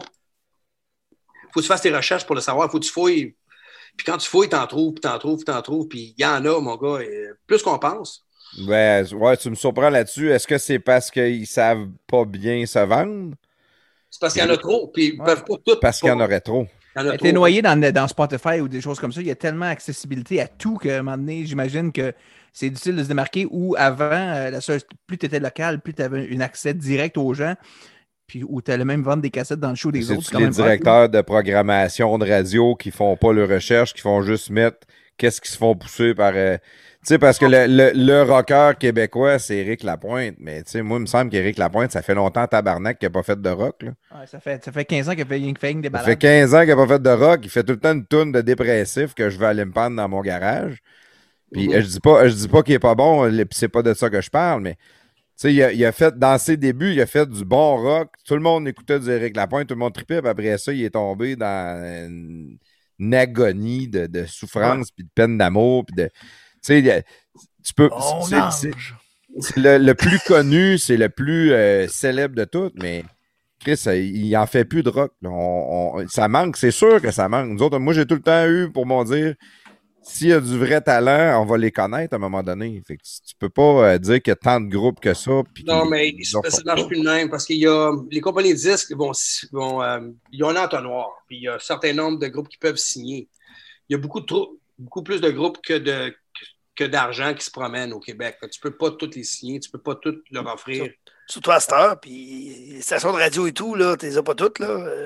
Moi, je pense qu'il y a, euh, au même titre que vous faisiez dans le temps, là, vous alliez en région vendre des cassettes, là, il y a de l'autopromotion peut-être qu'il faut, qui doit être faite là, de, de ces artistes-là, Qu'il ne se fait plus. ben, qui se fait plus ou que ça prend des contacts pour la faire. Puis, Ben, tu sais, oui, on- tu as raison. Mais euh, c'est parce que avoir- trouver un gérant comme dans le temps, c'est c'est fucking tough. Là, tu, on s'auto-promouvoit nous-mêmes par, par Facebook, par, euh, par Spotify. Tu peux faire tes affaires toi-même, mais comme tu dis, tu es noyé dans une mer de d'autres artistes. ça te prend des contacts, ça te prend quelqu'un qui va te pousser à la bonne place. Quelqu'un le pousse plus qu'un. Ou tu qu'un autre. une, une équipe marketing, ou tu sais, mettons juste plafond. Puis, Euh, payer une équipe marketing, ben, ça coûte quelque chose. Oui, Ouais, oui, c'est ça. exact, ça prend de l'argent, c'est ça. Tu, tu- tu fais quoi? Tu t'endettes, puis pour te donner une chance, Ouais. tu restes juste de même, puis. Tu peux joindre un podcast aussi comme Claude avec le backslash band. Hey, je, fais de la, gars, je fais de la publicité dire- indirecte. Ouais, fait que c'est, ça. le- le- tu nous l'as dit un peu, tu fais avec euh, JC euh, à choix. oui, c'est ça. Euh, c'est à 9h, ça. euh, les jeudis soirs. Soirs, à 9 heures. Euh, notre question première, c'était que je parlais de. Dans ces années-là, de 30 ans, il n'y avait pas tant de bandes que ça au Québec. Ouais, ouais, ouais. Mais là, le, le- le- le- tu sais, tu fais tes recherches, tu, tu cherches où? C'est où que tu les cherches, ces bandes-là? Parce que tu dis, il y en a plein, il y en a plein, il y a des Ben, Je vais ça. sur Bandcamp. Euh, ben, je- sur Facebook, tu sais, les bandes se promouvoient. Puis, oh, il y a un nouveau site, un band qui s'appelle Gaspard, un band qui s'appelle Garnotte. Puis, je vais checker. Je vais checker ce qu'ils font. Ça peut pas être ça. Tu sais que c'est ça, on a parlé d'autopromotion. C'est pas heure, on fait juste notre autopromotion. Tu Même nous autres, on le fait avec les podcasts de garage. C'est Facebook, c'est Twitter, c'est Instagram, c'est YouTube. C'est qu'on le fait juste virtuel. Il n'y a plus personne. Mais c'est sûr que là, les podcasts, ça serait bizarre de se promener puis d'aller euh, dans un bar et dire Hey, écoute mes podcasts. Là. Mais peut-être que ce monde-là a changé. On, on avait fait un, un podcast avec Sandwich, puis lui, il disait qu'il se promenait, puis il mettait des, des feuilles sur les poteaux de téléphone. Tu sais, venez voir notre groupe, venez voir. euh, il, fait- il faisait sa promotion comme ça se faisait à l'époque. Aujourd'hui, ils vont juste se faire une page du groupe, puis ils vont essayer de demander au monde de partager. Tu sais. Ben oui, c'est sûr. C'est moi, moi, à Montréal, ici, il y a des panneaux qui sont euh, dédiés aux posters. C'est fait pour ça. Il y en a encore, ah ouais. Il y en a encore. Puis euh, il y a le publicité sauvage que, que tu, tu peux le faire toi-même, tu peux payer une gang pour le faire à ta place. Puis les- ces, ces posters-là, ces, ces panneaux-là, ils, ils prennent l'expansion année après année parce que tous les posters qu'ils mettent un après l'autre, à un moment donné, ils passent à ce truc, ils enlèvent tout. Man, Ça flash, ça. Ouais, mais c'est cool pareil. Puis la Groovy, on a toujours fait ça à l'époque. On faisait des gros posters, des, des, des 36 par 24, euh, sérigraphiés, puis on, on partait avec notre pot de colle, puis nos brosses, puis on, les faisait nous-mêmes. Puis c'était trippant en crise. Puis là, tu, tu rencontres du monde tu- en chemin, tu sais. Oups, tu t'arrêtes, tu t'envarges des pieds d'un bar, tu prends une, tu prends une pinte, tu, tu recommences. Tu sais, là, on faisait le, le carré, mettons, euh, tu sais, Sainte-Catherine, Saint-Laurent, Mont-Royal, Saint-Denis. C'est notre carré. Puis tu fais ça pendant une journée. C'était trippant, tu sais. Ah, c'est une belle époque, t'es plein c'est de colle, si t'es tu sais, t'es tout gommé de colle, mais si c'est rock en tabarnak. T'es chaud raide en plus. Ah oui, hein. c'est rock. Hey, moi, je me rappelle. Oui, je- oui, t'es chaud, oui, parce que tu fais la tournée des Grands Ducs en même temps. Ouais. Oui, c'est ça, exact. Parce que, tu sais, Ah. Parce que, tu sais, Vince, tu parlais des cassettes tantôt. Bon, t'inquiète, tu te déplaçais de région en région. Mais imagine, dans ce temps-là, parce que là, moi, je l'ai vécu un peu plus après toi, là, mais des producteurs, il n'y en avait pas beaucoup en région, là. T'en avais un d'un village, un, mettons, au lac Saint-Jean, j'imagine, un dans Beauce, qui peut-être c'était moi. Ben oui, c'était toi. C'était des producteurs, Tu sais, des producteurs, c'était des kids. C'était des, oui, on était des kids. comme toi qui, qui présentaient un show dans son école. Oui, oui, dans, dans- hey, moi, Chris, j'ouvre la parenthèse, j'avais tagué des, des pancartes partout à Thetford Mines parce que je vous, je vous ai joué à l'Hôtel National, OK? Pas loin- C'était pas loin de Thetford. La ville de Thetford avait, réussi à me, me relocaliser. Fouille-moi comment, parce qu'elle avait appelé à l'Hôtel National, elle avait eu mon numéro de téléphone. C'était la police qui m'avait dit Hey, le kid, tu vas tout arracher tes affiches parce qu'on va te donner une étiquette. Hein. J'avais retourné, man. J'avais tout enlevé mes affiches partout ce que je les avais mis, esti, pour ouais. faire jouer. euh, Peut-être que c'était jamais venu à tes oreilles pour vous faire jouer. ça- Non, mais t'as pas eu envie de demander combien qui coûte l'étiquette puis de dire au propriétaire du bar. J'avais pas une crise de scène. je rien. Hey, Écoute, le j'avais plafond rien. est- Ça, ça, ça- ça coûtait 10 piastres faire jouer à l'entrée, faire jouer Groovy. Puis, le- tu sais, je veux dire, je j'étais pas d'une époque où que je, je- je me faisais 2-3 000 piastres, là. là. Le plafond C'est sandwich, là, il était tellement pauvre là, qu'il était producteur de show, puis il le savait même pas. T'imagines-toi, là, tu pars de loin. Là. Manger des sandwichs au beurre. C'est exactement ça. Louis Carrière, qui est parti de la compagnie de Booking Prest, qui est une des plus grosses compagnies de booking au Québec. Ben oui. Yes. Ah ouais. Le gars de Longueuil, il s'appelait Louis de Longueuil. Lui, il a commencé sa job exactement comme ton histoire, Eric.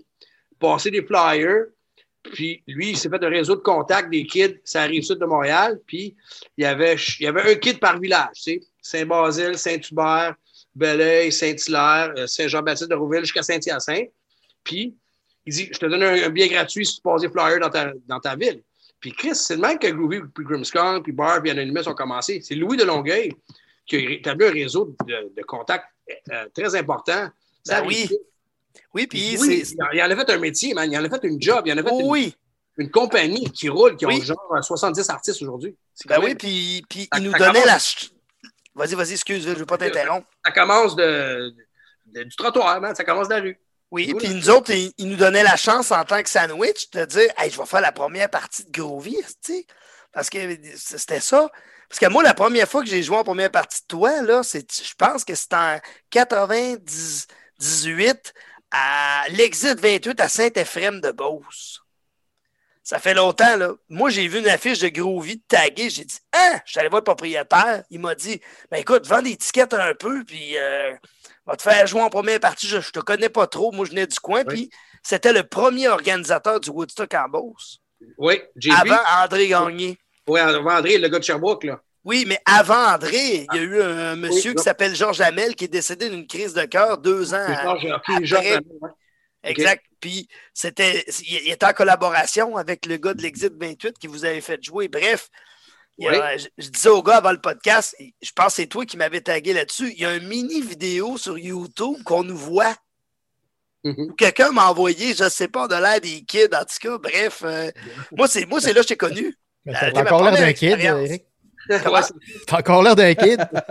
Ah! Quand je- Ouais. Fait que la première fois que Groovy a joué à Saint-Ephrem, c'était à Bar l'Exit.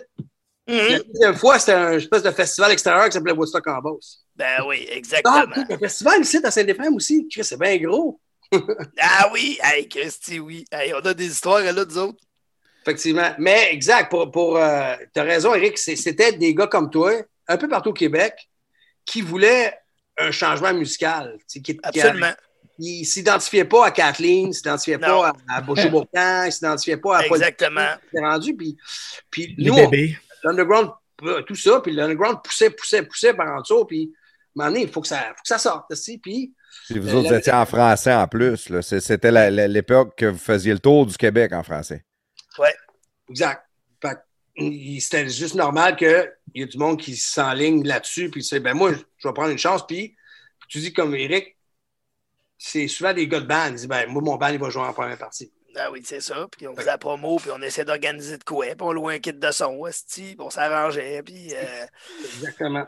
Tu t'arrangeais. Vous étiez en- une, une gang de. T'avais quel âge à peu près dans ces années-là, quand que vous étiez en français, puis vous commencez à essayer de vous faire connaître, faire le tour du Québec? Euh, moi, j'avais, ben, 91, 92, j'étais rendu à 24, là, quand même, déjà. Mais tu sais, Groovy, moi, j'avais 19 quand j'ai commencé. OK. Puis, euh, fait que ça fait déjà un petit bout, mais on stagnait en, en crif parce qu'il n'y a aucune compagnie de disques qui voulait signer le band. On faisait un style de musique qui n'était pas compris au Québec. Ouais, Il n'y a personne qui voulait toucher à ça. Euh, mais on gagnait bien des fans. tout- ça bouillonnait par en dessous, puis on commençait à remplir les salles pas mal partout où on allait. Puis c'était comme, il y avait le buzz. tu sais. Puis le buzz du rock alternatif euh, aux États aussi commençait à être euh, ce que les jeunes écoutaient. C'est genre euh, Offspring, puis Ah oui, exact. Bad Religion. puis NoFX. On a comme suivi cette mouvance-là, mais euh, au Québec. Fait que, un moment donné, les compagnies de disques puis la, les maisons, ils ont comme allumé. Ils disent, Ah ben, gars, c'est rendu ça que les, les kids écoutent, ben, que le monde écoute en général. Puis là, le, le vent favorable vers le punk rock, si tu veux, la musique alternative, a soufflé de notre bord enfin, vers 94-95. tu sais. Puis c'est là que finalement, tout a un peu plus décollé pour tout le monde. c'est- C'est-tu là que Vacuum est né? C'est quoi donc quand Vacuum est né? 96. Mais- ok, c'est ça, ouais. Qu'après les trois démos qu'on a faites en anglais, on a finalement fait euh, notre premier album après, après sept ans d'existence, c'était Eater's Digest. Euh, puis c'est là-dessus qu'il y a-tu quelqu'un? Ouais, c'est ça. C'est un gros move de chanter en français, ça, pour Votre toi. deuxième album, ça, en C'est 96. le premier album. C'est un gros move, hein?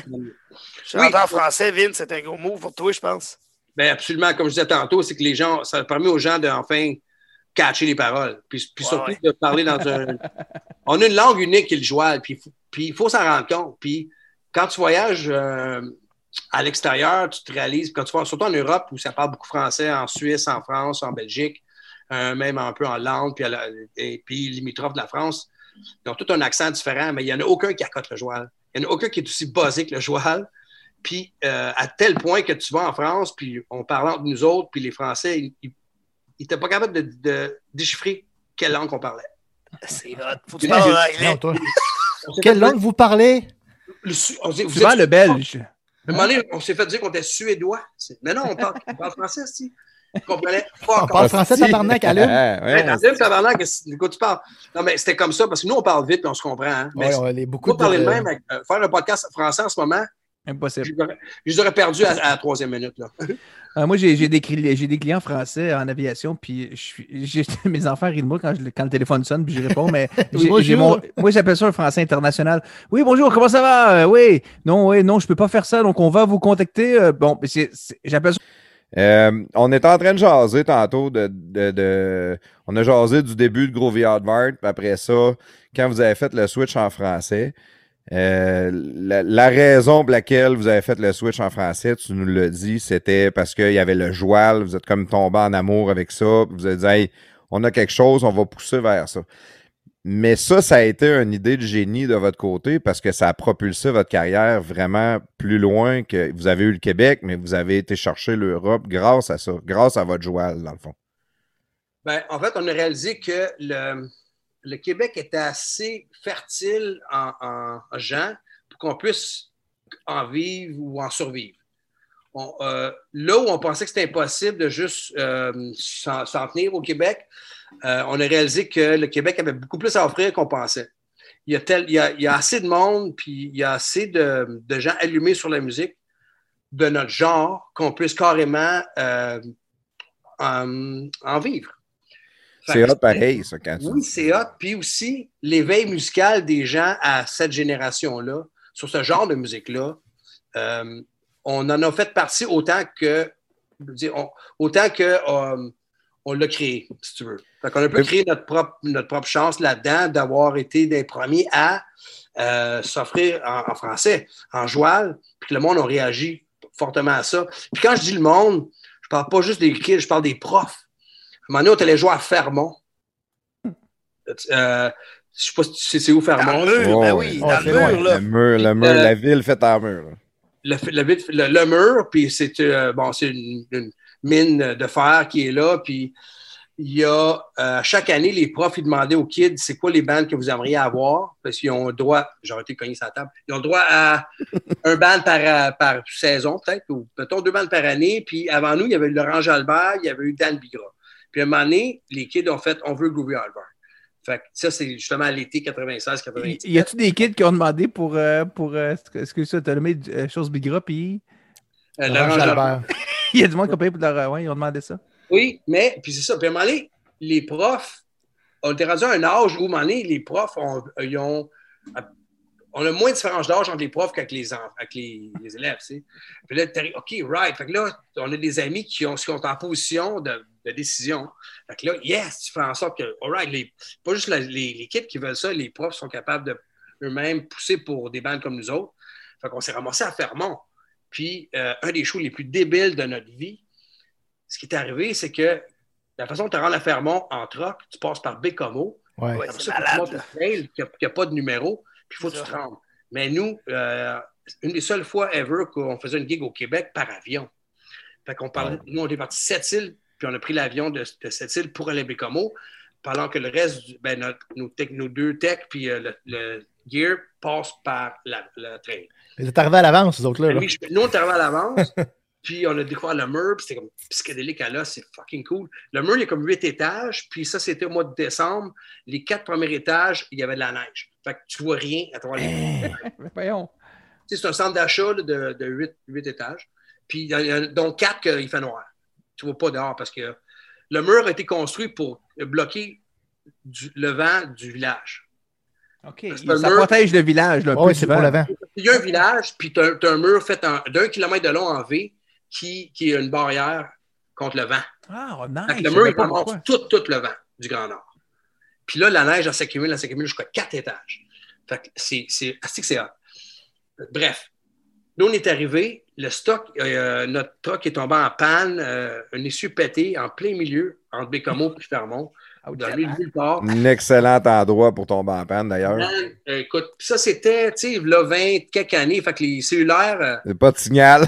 C'est sûr Là, que non. Ça s'est rendu à nous autres, aujourd'hui. je dirais qu'ils ont dépêché euh, un flatbed. Ils sont allés chercher notre stock.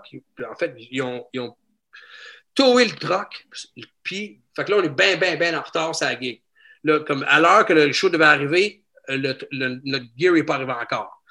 Quand, le- quand stock est arrivé, il y a eu peut-être 20 gars qui nous ont aidés à installer ça d'une vitesse de l'éclair. Ça a été vite. Puis là, il fallait tout dépoussiérer le stock parce que la run dans le chemin de trail avait, avait couvert le stock de poussière, mon gars. C'était, il y avait ça de poussière sur tout le stock.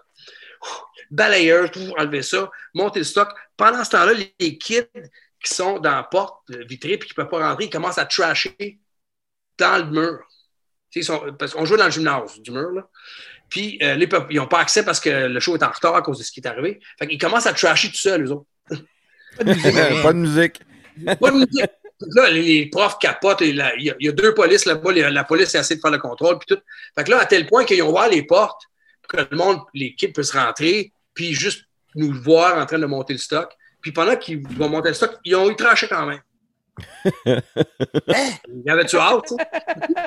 Puis, C'est pas une tonne de joie encore. hein. il n'y a pas de jouer, il n'y a même pas de musique. Il voit du monde monter des, des, des amplis, puis tout, ah, ils sont folles énervés. Puis, man, euh, Aïe, 5 aïe. minutes, se changer, puis tout, paf. On a commencé avec Y a-tu quelqu'un, là, ça a été boum! Et c'est sûr. Un des plus shows les plus tripants qu'on a fait. Le lendemain, il y a un gars qui, qui est venu me voir. Il dit Les gars, je peux-tu partir avec vous autres? Il dit Moi, je je- je suis plus capable d'être. Il y a un gars de 16 ans. Il a, il a embarqué dans le truck. C'est notre ami Doug qui a, qui a parti le groupe Tempête. Lui, il a, il a vu l'opportunité. Il a embarqué dans le truck du band qui jouait ce soir-là. Il est parti pour Montréal, il n'est jamais revenu. Voyons donc. Ben hot. Il a appelé ses parents le lendemain, il dit Man, père, je suis à Montréal, là, puis euh, je vous aime, mais moi, je, je- je gagne ma vie ici. Puis il, a, euh, il, a, il est là depuis euh, 97. T'sais, Il y avait des couilles pareilles, le jeune. C'est malade, ça. Il y avait des couilles, puis nous, on, on avait confiance aux gars pour qu'on fasse, prenne la bonne décision de l'année avec nous autres, parce que, tu sais, ça aurait pu être plate. là. Comme, c'est quasiment du kidnapping. là.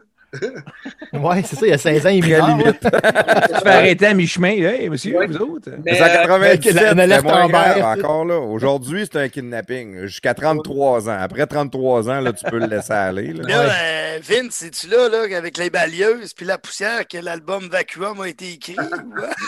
Ou, euh? quel, euh, Non, on l'avait déjà sorti, mais effectivement, il y avait des le temps. Quelle belle mise en contexte.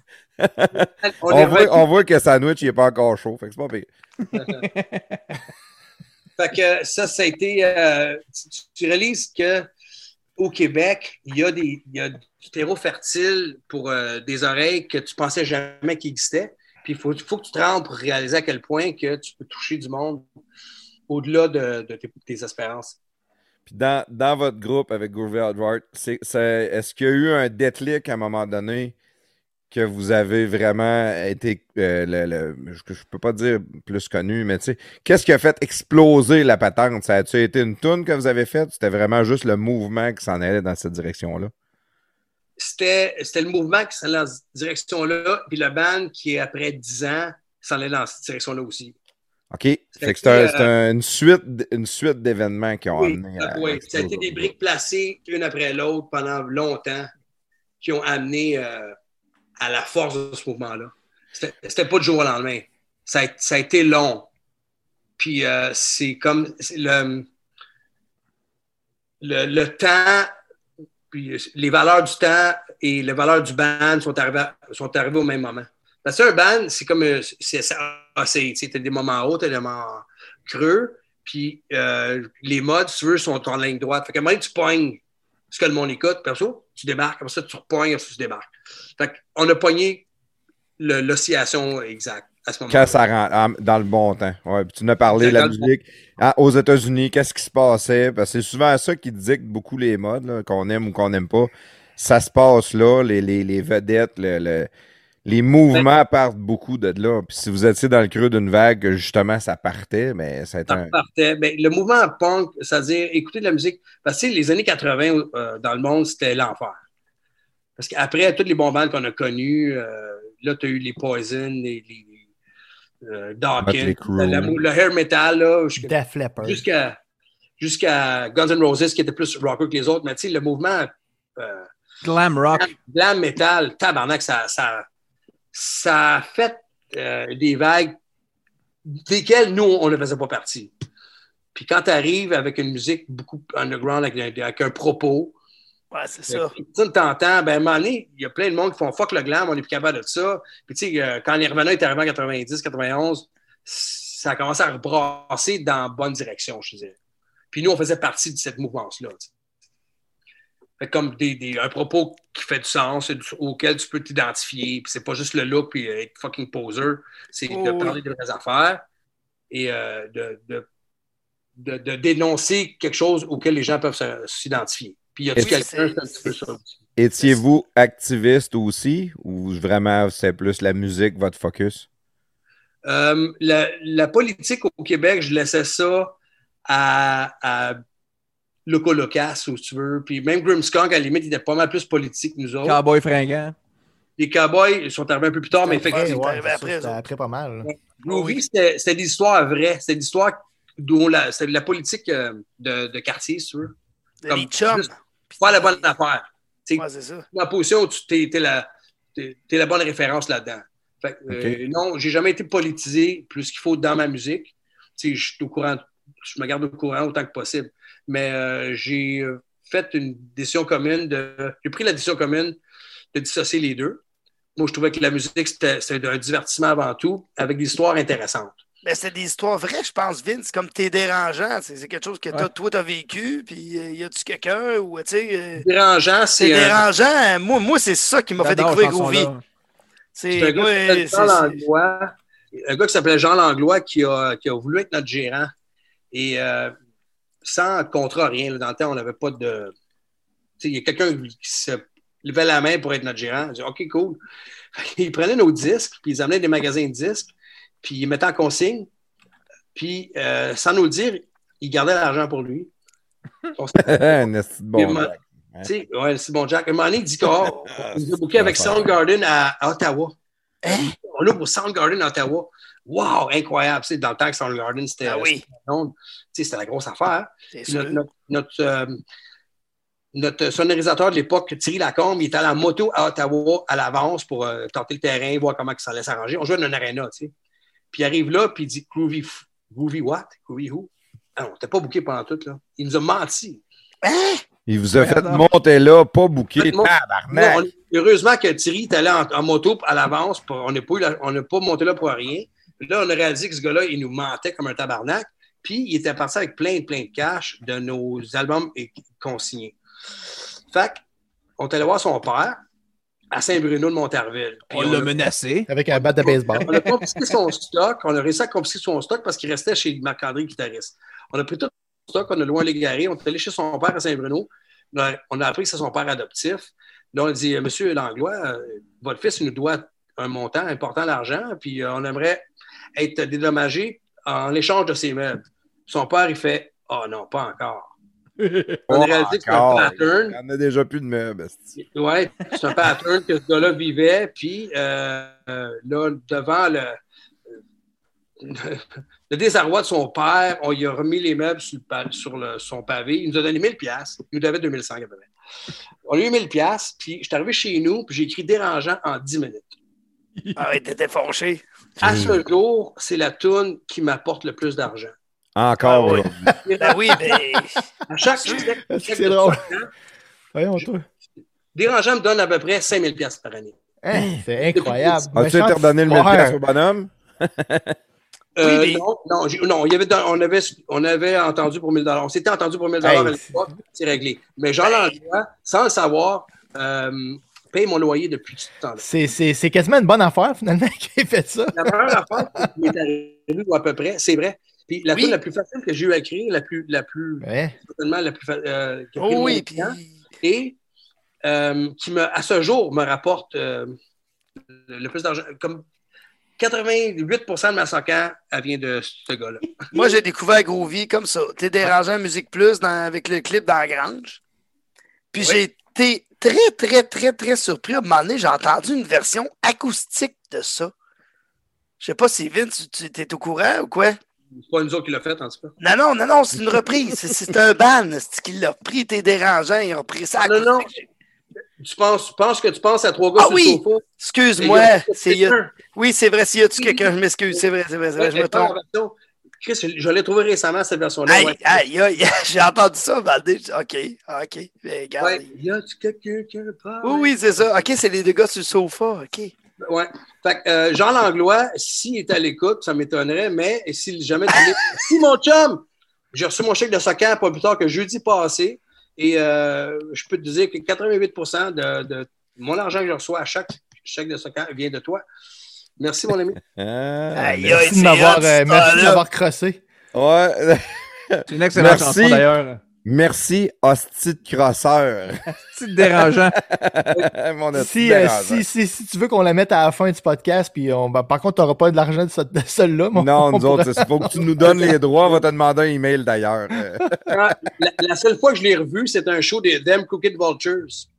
Un des bands à Dave Grohl qu'il y avait avec le bassiste Oui. de Led Zeppelin, entre autres, puis euh, Josh Homme de Queens of the Stone Age. Et euh, c'est c'est le soir où que Montréal a battu les Pittsburgh en, en fi- en demi-finale. En 2010. 2010, oui. OK, fait que c'est- on était au fouf. Euh, le show était retardé à cause de la game. Puis, on est arrivé au Metropolis et euh, le band nous attendait sur stage. Dave Grohl, il lisait un journal à l'arrêt de son drum, puis il attendait Ah, vous êtes arrivé. Puis, euh, j'ai vu Jean Langlois. OK? Puis, j'étais en arrêt de lui sans le savoir. Il s'est reviré. Il n'arrêtait pas de se revirer. Il, avait, il était rasé avec une barbe. Je ne l'ai pas reconnu tout de suite. J'étais avec Morena. Puis, à un moment donné, j'ai reconnu. Ah, tu sais, c'est Langlois. Fait qu'il me- il me tend la main, puis je le pousse à terre. clairement. Ah oui? Un classique du L'émotion, Métropolis. euh, L'émotion a ressorti vite. Oui, T'étais mais- où? T'étais-tu sur le floor? T'étais au bar, au deuxième ou au troisième? J'étais sur le floor, j'étais en avant du band. On était à 20 pieds là, du stage. C'est-tu là que tu as été dire à Dave Grohl, euh, prends-les pas comme agent, ce gars-là? Il va, il va te voler. Mais euh, j'ai dit, hey, Jean Langlois, demande- tu demanderas à ton chum pourquoi je t'ai poussé à terre. Puis j'ai pris ma blonde, je l'ai pris à la main, puis je, suis allé en arrière, je ne voulais pas me faire sortir du Métropolis, je voulais voir ce show-là. Ok, C'est le- le bassiste de Led Zeppelin, après tout. Mais en fait, c'est la dernière fois que j'ai vu Jean Langlois. Ben, ça devait être satisfaisant, je vais te dire ça. Satisfaisant, mais par ensuite, je- j'y ai pensé, j'ai dit, j'aurais juste donné la main et dire merci Merci pour tout l'argent que tu vas Ouais, faire, c'est-. C'est vrai que ça aurait été hot, Parce ça. qu'on souhaite qu'il l'écoute, le podcast, finalement. Puis pendant que tu lui donnes la main de la droite, tu dis Chris une gauche sur le nez pour dire casser bien comme faut que ça sorte en moton. Eh, Vince, c'est pas violent. Non, non. ah ouais, ben, je me calme, je me calme. T'as tellement raison. Comme, tu sais, après, tu te pas, ah, j'aurais dû faire ça. Là, Ah ouais. J'aurais fait ça exactement pareil. Mais sur le coup, euh, moi, je suis un gars violent dans la vie, puis mon cœur, il palpitait à 100 000 à l'heure. Ben pour l'avoir poussé, là, c'est parce que lui, il il, est tombé. J'ai dû le pousser fort. Parce que, tu sais, je suis pas le gars le plus gros au monde, mais il a revolé un peu. Là. Mais tu sais, Vince, quand même, t'es au Métropolis, tu sais que c'est un endroit quand même semi-mythique. là, tu sais, euh, C'est un endroit. Moi, c'est mon endroit préféré à Montréal pour un show. Tu, tu fais pas trop de bordel dans cette place-là. Moi, Oui, j'adore cette place-là. là. Moi aussi, j'adore la place. Tu veux pas être, euh, tu veux pas te faire barrer euh, pendant Non, non. Mais je veux surtout pas manquer ce show-là.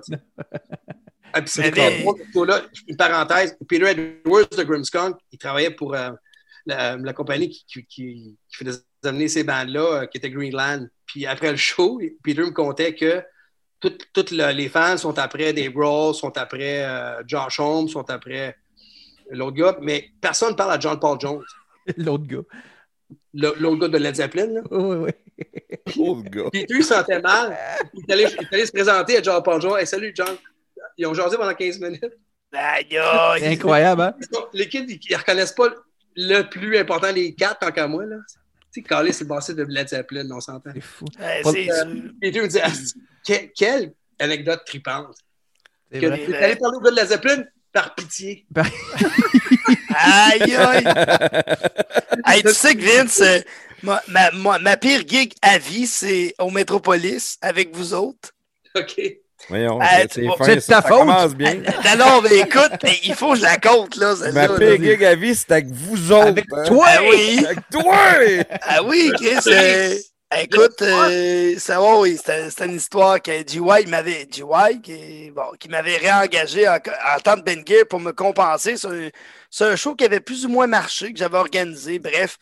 Écoute, il m'avait dit, viens à Montréal, je vais te faire le show, puis tout. Puis c'est le lancement de. euh. Après Vacuum, c'est ma. Ouais, ben c'est ça.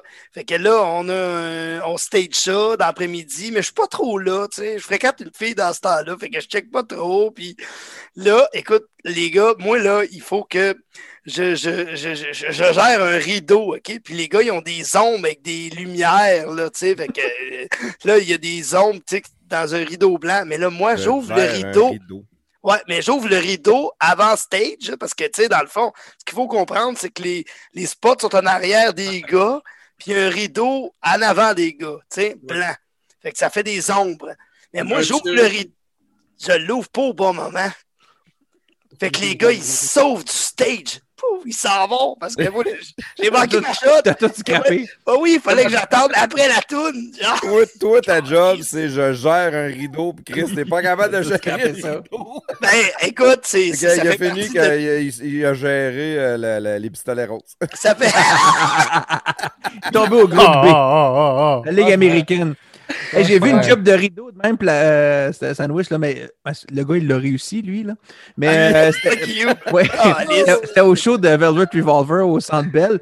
Puis, euh, tu sais, le rideau, les lumières allument, puis là, t'as juste la silhouette de Slash qui sur son moniteur, genre, puis tu vois, avec le chapeau, puis tout, puis c'est un, un, un, homme noir de, de 40 puis 50 pieds de haut, là, dans le rideau, là.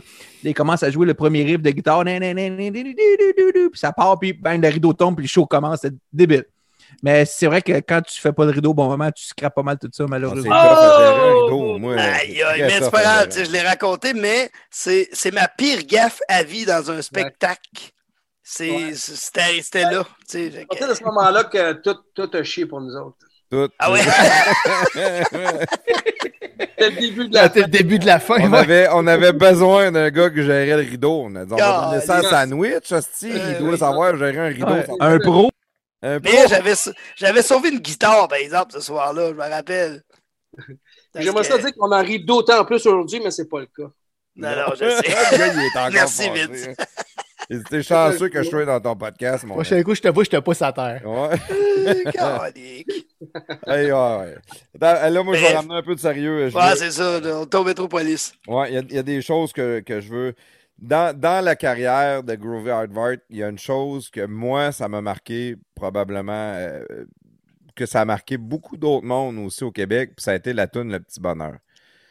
Euh, quand, quand que, justement, Sanouche a dit on va avoir Vincent Pic, moi, c'est tout de suite à ça que j'ai pensé, puis je pense qu'il y a beaucoup de monde au Québec qui pense à ça. Je sais qu'il y en a deux, trois autres tunes en même temps qui ont vraiment poussé votre carrière très haute, mais selon moi, cette tune-là a fait, vous a fait connaître par la masse, par du monde qui n'était pas dans, dans, la musique underground, qui n'était pas dans ce type de musique-là. Puis je veux savoir, tu sais, ça vient de où? Pourquoi? C'était quoi l'idée de dire on va aller faire une tune de Félix Leclerc? Parce que c'était clairement pas votre style musical. Mais tu as, parlé beaucoup de paroles aussi, beaucoup de. On, a, quelque chose, on a un message à passer. Puis Félix Leclerc, c'est de la parole, si on est d'accord là-dessus. Quand j'étais pensionnaire à l'Académie Michel Provost, en troisième année, on avait un, des cours de l'initiation à la poésie.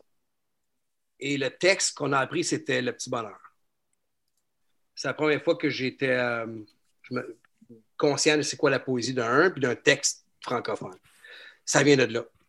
Ça vient de ma jeunesse, euh, l'école privée, où on avait accès à ce texte-là, puis il fallait qu'on en parle, il fallait qu'on l'écoute, il fallait qu'on le comprenne. Là, je comprends que oh, le bonheur est, expliqué par quelqu'un qui se fait embarquer par, sur les haillons, puis la façon que Félix l'explique, c'est parfait. Ça, je pense qu'on l'a tout appris et on l'a tout chanté. Oui, ça s'adapte à toutes les situations. La façon qu'il l'explique, c'est que c'est euh, relatif à, n'importe quoi. Euh, mon amour du texte vient de l'amour de la poésie en secondaire 3, en, excuse-moi, en troisième année. Fait que ça m'a toujours euh, resté en tête. Puis, quand j'ai eu un album de Félix Leclerc enfin, j'ai réalisé que la musique était quand même pas si compliquée. Mais en fait, euh, Félix Leclerc, la façon qu'il fait de la guitare, il n'y a aucun rythme. Il fait, vu qu'il n'y a pas de drum, il fait ce qu'il veut rythmiquement. Fait que c'était comme ça wavait. Fait que moi, j'avais décidé avec euh, Marc Vaillancourt de Barf, on en fait une version bien ben hardcore, bien carrée, qui, qui, fesse. Comme le message va, va fesser euh, d'une autre façon. Fait qu'on était au bord Félix sur, sur Rachel en 93. On l'a essayé la première fois. Puis ça, ça a scoré euh, immédiatement. C'est sûr.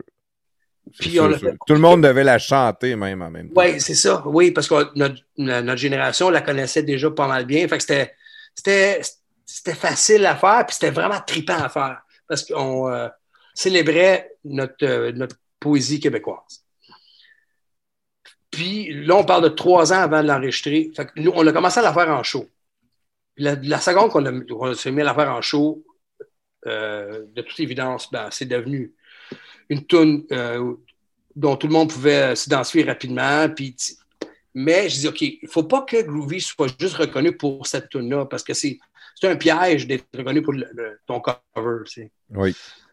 j'ai voulu que ce soit Marc Vaillancourt de Barth avec sa voix euh, corrosive et sa justesse harmonique approximative qui fasse la tune. devienne un plus gros hit qu'elle l'est déjà. Il faut qu'elle reste Il faut qu'elle reste un peu underground, la tune. Sinon, c'est de la variété. C'est vraiment bon pensée. Puis Groovy ne faisait pas dans la variété. Ouais. Puis sinon, je ne l'aurais pas fait. Il faut que ça soit Marc qui fasse. Quitte à ce qu'il soit, à ce qu'il soit faux, c'est pas grave. Ça fait partie du charme de Marc. Ça fait partie de, ce que le petit bonheur de Groovy Rock va être. Un gérant normal aurait fait c'est impossible, les gars, votre chanteur, il n'est pas bon. oui, justement. On la veut tel quel. On l'a vu tel qu'on l'a fait en 93 au bar Félix, euh, au show euh, du, Nouvel An. Il faut qu'elle soit exactement aussi croche. Fait qu'on l'a fait one take avec Marc. ça a été ça la take qui est sur Vacuum. Puis on l'a mis derrière l'album aussi. parce qu'on aurait pu la mettre première ou deuxième ou troisième. Mais c'est comme. Ça se peut qu'elle soit ramassée la tune. Puis comme de fait, elle a été ramassée. Parce que c'est Félix. Puis on a un, bon vidéo clip, euh, Musique Plus, comme généreux comme ils le sont, ils l'ont passé beaucoup. Mais je suis content de la, version, la proposition qu'on lui a donnée de garder Marc comme chanteur, qui était anti-commercial le plus possible. C'est le de Barf, que personne ne connaissait. Et par exemple, Marc, ça, ça, a beaucoup aidé les deux bandes. Ça a été groovy autant que ça a aidé Barf. Ah, ça fait connaître Marc de nos public. Ouais de filles surtout. Puis, ça a été, ça a été une union on parlait d'unité tantôt, ça a été une union euh, possible pour les deux. Et surtout, ça a mis Félix Leclerc euh, à la bouche de jeunes qui ne connaissaient mm-hmm. pas nécessairement son œuvre. Et c'est ça qui était le plus cool de, cette, de toute cette aventure-là, c'est de faire connaître Félix Leclerc à une génération qui était plus aussi pluguée sur ce qui, faisait au Québec des années 60, 70. C'est très cool, ça. Qu'est-ce que tu dis, Vincent? par rapport à ramener Félix Leclerc euh, dans ces années-là, comme ça, c'est le fun. Qu'est-ce qui fait que tu as un groupe, puis tu sais, ton band, puis tu sais que tu as comme un succès entre les mains, sais, tu as, un petit bonheur, tu fais une version, tu sais, tu le sais quand ta tune est bonne ou quand ta tune est correcte. je compose un peu de musique, tu, le sais quand. Ça, ça, ça, ça a de l'allure. C'est très bon, ça. Puis des fois, ça, c'est bon. Mais ça, c'est excellent. Mm. Tu peux savoir que vous avez une bonne tune entre les mains. Pourquoi que. Puis vraiment, ça m'intrigue. Pourquoi que vous la partagez avec un chanteur de barf au lieu que, à limite, ce soit quelqu'un d'autre dans le groupe qui a chante au lieu de toi, exemple. Je sais que tu l'expliques un peu parce que tu ne voulais pas que ça soit associé à ton groupe, mais pas, c'est associé à ton groupe pareil. Donc, de partager ce, potentiel joyau qui va vraiment faire exploser votre groupe. Euh, partager un petit bonheur. Oui. Mais il n'y a personne dans, le groovy qui serait capable de la chanter avec autant de verve que Marc Vaillancourt. OK. Euh, Martin, guitariste, chante bien, mais il a une voix de canard. Et Frank et Pierre ne sont pas capables de chanter pour sauver leur vie. OK. Je suis même, moi. Je suis de même. Euh, moi, je chante live, la tune. Je la chante bien, puis moi, j'ai mis Marc. Parce que sinon, je ferais C'était un petit bonheur que j'avais ramassé. Moi, je ferais comme Félix. sèche, Pareil, comme Félix, ouais, c'est ça. Ou pas, à côté Félix. C'est impossible. Fait il faut que mm-hmm. tu casses la oui, Il faut que tu casses. C'est le plus différent possible. Puis, que Francis Leclerc, son fils, m'ait donné son aval sur la version en me disant que mon père, il aurait aimé votre version. Parce qu'il m'a dit, mon père, c'est un punk dans l'âme. Félix, c'est un punk dans l'âme. Puis d'avoir l'aval de son garçon, là, ça a été une libération. Parce qu'il y a des gens qui, nous ont accusés de niaiser Félix Leclerc à cause qu'il était trop ah. crazy. Ouais. mais que Francis me dise ça, yes. Francis, il, a catché la vibe, puis il dit Mon père aurait catché ce que vous vouliez en faire de sa chanson. Vas-y, mission réussie. Ben, ben, ça, dans le fond, euh, tantôt, on en a parlé justement pendant, la pause parce que le monde, ils n'ont pas entendu ça, mais tu nous as raconté deux belles histoires sur la toune du petit bonheur. Puis il y en a une qui est en lien avec le, fils à Félix Leclerc. Parce que vous avez fait une vidéo, c'est ça que tu nous racontais. Tu as dit le, fils à Félix Leclerc, il est venu nous voir et il a dit Je veux faire votre vidéo pour la toune. Ça n'a pas eu lieu, mais Raconte-nous un peu cette histoire-là, comment ça s'est produit, ça? Quand, euh, quand la tune a connu, euh, est devenue euh, populaire, puis en fait, le petit bonheur n'a jamais joué à radio, mais a joué dans, des bars, a joué ses pistes de danse. oui, on a entendu souvent à Québec, ça jouait en, masse, mais à ouais, partout. Ça jouait dans les régions peut-être, mais bref, c'est arrivé aux oreilles à Francis Leclerc, son fils, qui est cinéaste. Puis Francis commençait à se faire un nom dans le métier. Et euh, il nous a proposé de faire un vidéoclip. Puis on était dit, no way, Chris Francis Leclerc. ouais, c'est hot. Oh, oui. Puis euh, il nous a envoyé un synopsis qui est euh, absolument incroyable, mais les moyens étant ce qu'ils étaient, à l'époque, c'est-à-dire que très cher parce qu'il n'y avait pas de. Il avait pas d'ordinateur à l'époque. Tout, était plus gros et tout. En tout cas, son budget était au-delà de ce qu'on était capable de lui donner. Fait qu'on n'a pas été en mesure de, de avoir un accord avec lui pour faire une vidéo parce qu'il coûtait un peu trop cher. Mais c'est là que dans ses lettres, il m'avait dit que, en tout cas, il serait fier de votre version. Fait que, c'est dommage qu'on n'ait pas fait affaire avec Félix, avec euh, Francis. Puis, il faut que je dise aussi, il y a une autre tune sur le premier album qui s'appelait Service, euh, Service où c'est Dédé Fortin qui avait entendu la tune puis qui voulait faire notre vidéo. Puis Dédé Fortin faisait ses propres vidéos aussi dans le temps. Là. Ben voyons donc. Avant Nicolas qui était cinéaste, euh, il avait étudié en cinéma, puis euh, il avait fait une couple de vidéos euh, de bandes anglophones. Dédé Fortin, avant Nicolas, qui faisait ça dans, la vie, il était vidéographe. Ah. Puis, man, lui, il s'était ramassé chez nous autres, puis il nous avait demandé, il nous avait proposé une vidéo, puis Chris, ça coûtait 40 000 son affaire. il avait fait plan par plan de de chaque phrase, mon gars, c'était ah, qui était hot, là? Dédé Fortin il dit Christian, t'es bien bien hot. Puis j'étais tellement déçu de ne pas pouvoir le faire. Puis moi, j'avais poussé pour la compagnie, avec la compagnie 10 et le band. On est-tu prêt à mettre 40 000 sur une vidéo? C'est une tune qui passera jamais. C'est comme c'était impossible. Mais pour une raison ou une autre, Dédé avait, avait flashé sur cette tune-là. Bref, Francis Leclerc, c'est un peu la même affaire. Puis euh, l'autre histoire que je te racontais tantôt, Plaf, euh, pendant le break, j'étais avec Grimskunk euh, en France en 2019. En mars 2019, puis ma blonde, Morena, qu'on a rencontrée tantôt, est venue me rejoindre en Bretagne. Et en Bretagne, j'ai un ami qui s'appelle Vladimir Antonov, qui a le Opéra Pizzeria et Microbrasserie à Jonquière. Yes. Vlad est arrivé au Québec il y a plusieurs années, puis il a fait sa vie ici. Fait que j'ai eu la chance. Il y avait le Craft Beer Festival, le, festival des bières de micro à, Saint-Malo, dont il est le, porte-parole, parce que tout le monde capote sur Vlad.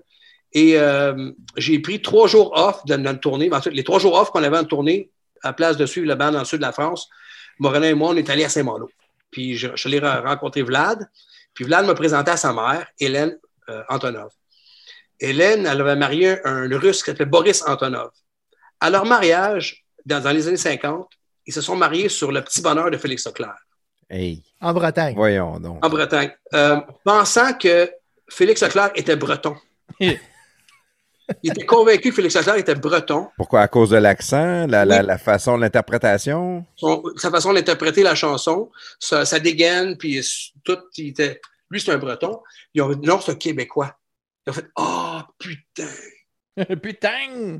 Puis, euh, ça, c'est plus dans le sud. Oui, c'est dans le sud de la France, ça, c'est Marseille. Mais euh, c'est, ça, c'est Hélène Antonov qui me raconte l'histoire qu'ils se sont mariés sur le Félix Leclerc. Alors, le petit bonheur est devenu leur tourne de couple euh, toute leur vie, tu sais. Puis euh, Vlad, qui, euh, Antonov, qui se retrouvait pas, lui c'est un punk, il, ne se retrouvait pas tant en Bretagne, fait qu'il a déménagé au Québec. Boris, son père a dit, tu vas trouver ton, ta place au Québec. Boris n'avait jamais voyagé au Québec de sa vie, mais il y avait comme une intuition que son fils allait trouver ce qu'il cherchait là-bas. À cause de Félix Leclerc. Ben, je sais pas. Il y avait, il y avait quelque chose avec, en rapport avec Félix et le Québec qui faisait que son père a dit à son garçon comme va là où, où, où ce que moi je peux aller? Parce que il, y a, un bout dans l'histoire que tu m'as raconté, parce que quand tu étais là-bas, à un moment donné, tu as chanté une chanson. Ils t'ont demandé de chanter une ben, chanson. c'est le petit bonheur. C'est ça. Euh, non, euh, j'ai pris sur moi. Je, suis chez Hélène Antonov avec Morena, puis euh, il y a du monde un peu partout. On est, on est 7-8, c'est super cool. Elle nous invite, comme les Français sont d'un accueil débilement chaleureux. Puis, est pris d'un une coupe de vin de trop si je me mets à chanter Petit Bonheur. Puis là, Vlad, il me regarde. Puis là, Hélène, elle me regarde et elle se met à pleurer. Puis là, elle se met à, pleurer euh, incontrôlablement au, à un tel point que Vlad, il me dit arrête, arrête, arrête de chanter. Puis, puis là, Hélène, elle me prend dans ses bras. Puis elle me dit je m'excuse, je m'excuse, c'est pas, pas toi. Puis là, elle me raconte que, ben, non seulement on s'est marié sur cette chanson-là, mais quand mon mari Boris est décédé, c'était le petit bonheur qui jouait à son service. Puis elle n'avait pas entendu depuis ce temps-là. Ça, ça faisait quatre ans qu'elle était décédée. Ouch! T'es assez malo, puis t'as Félix qui vient toucher au cœur de même des gens que tu viens de rencontrer la première fois. Qu'est-ce que c'est hot? C'est ah malade. Qu'est-ce que c'est? La musique, hein? La musique, c'est. La, musique ne connaît pas de frontières. Ça, c'est clair ça nous unit plus qu'on ne ferait jamais imaginer. Absolument, tu as raison. Même pas, il me reste un verse, il me reste tout le bout de la fin à finir. Il dit non, non, on a fini la tune. Moi, j'ai comme, ah! non, mais j'ai pas fini la tune. Mais, man, quel. Ça fait longtemps que je n'ai pas pensé à cette histoire-là, puis je suis content de la raconter à vous autres, les gars. Mais la musique nous, nous, amène à une, unicité euh, globale puis planétaire euh, qu'aucun autre langage, euh, ben, en tout cas, pas grand autre langage peut nous amener à. Puis, j'ai vécu un moment incroyable grâce à Félix en Saint-Malo. Tout ça grâce à, une, histoire de brosse au faux fun électrique en 92. On dit Ah, oh, le petit bonheur, là, ça va être malade mental. Ah, c'est que c'est bon. Yes, c'est que j'aime ça. ça tellement d'histoires qui partent autour d'une bière Quand ou des de fois, tu vin ou de. Tiens ma bière. Exactement. Tiens ma bière. J'ai une idée. On fait On le fait. On le fait. Mais combien de gens le font pas le lendemain? C'est malade. Sauf que quand tu le fais, c'est épique. C'est ça qui est hot. On sait jamais où ce tour va se rendre. hein. Des, fois, on sait jamais. Tu sais jamais.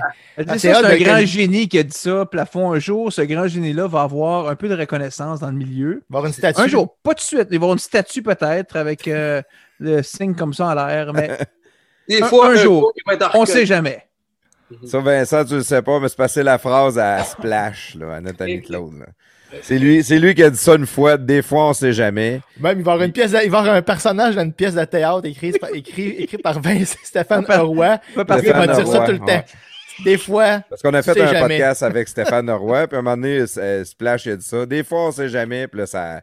Hein. Ah, Je pense qu'à tous les podcasts, on finit par le dire. on essaie de créer un buzz sur une période de c'est six sûr mois. que ça, ça accote pas ton histoire, mais en tout cas, on, a, Non, on se contrôle avec les nôtres. Là. Là, je vais, je vais ramener, euh, je, je vais, je vais aller sur un autre, euh, un autre track où est-ce qu'on s'en va. Il y a quelque chose, puis le- le- plusieurs fois, Sandwich nous en a parlé, puis c'est quelque chose que je voulais aller jaser aussi vers ça. Le- le- in- quand que votre carrière a explosé, à un moment donné, vous autres, avec, euh, vous êtes, avec euh, le, le- le groupe, vous êtes partis en Europe, vous êtes allé faire une, tour- une tournée en Europe. Puis pendant que vous étiez dans votre tournée en Europe, vous aviez un succès de fou au Québec, mais vous le saviez pas. On n'avait pas de téléphone, il n'y avait pas d'Internet. Euh, on n'avait aucune idée de, qu'est-ce qui se passait. Parce qu'on est parti en Europe le lendemain qu'on a sorti Vacuum. Le lancement de Vacuum, le deuxième album, au Spectrum, qui était le dernier show à mon frère Danny. Le lendemain, le 13 avril, on est dans, on a le cul dans un avion, puis on part pour, euh, Kiev, pour 60 jours. Oui. On est, euh, on a, ça, c'est en 96. Fait que euh, personne n'a de téléphone. Alors, on a, une, on a à peu près 20 shows de bouquets.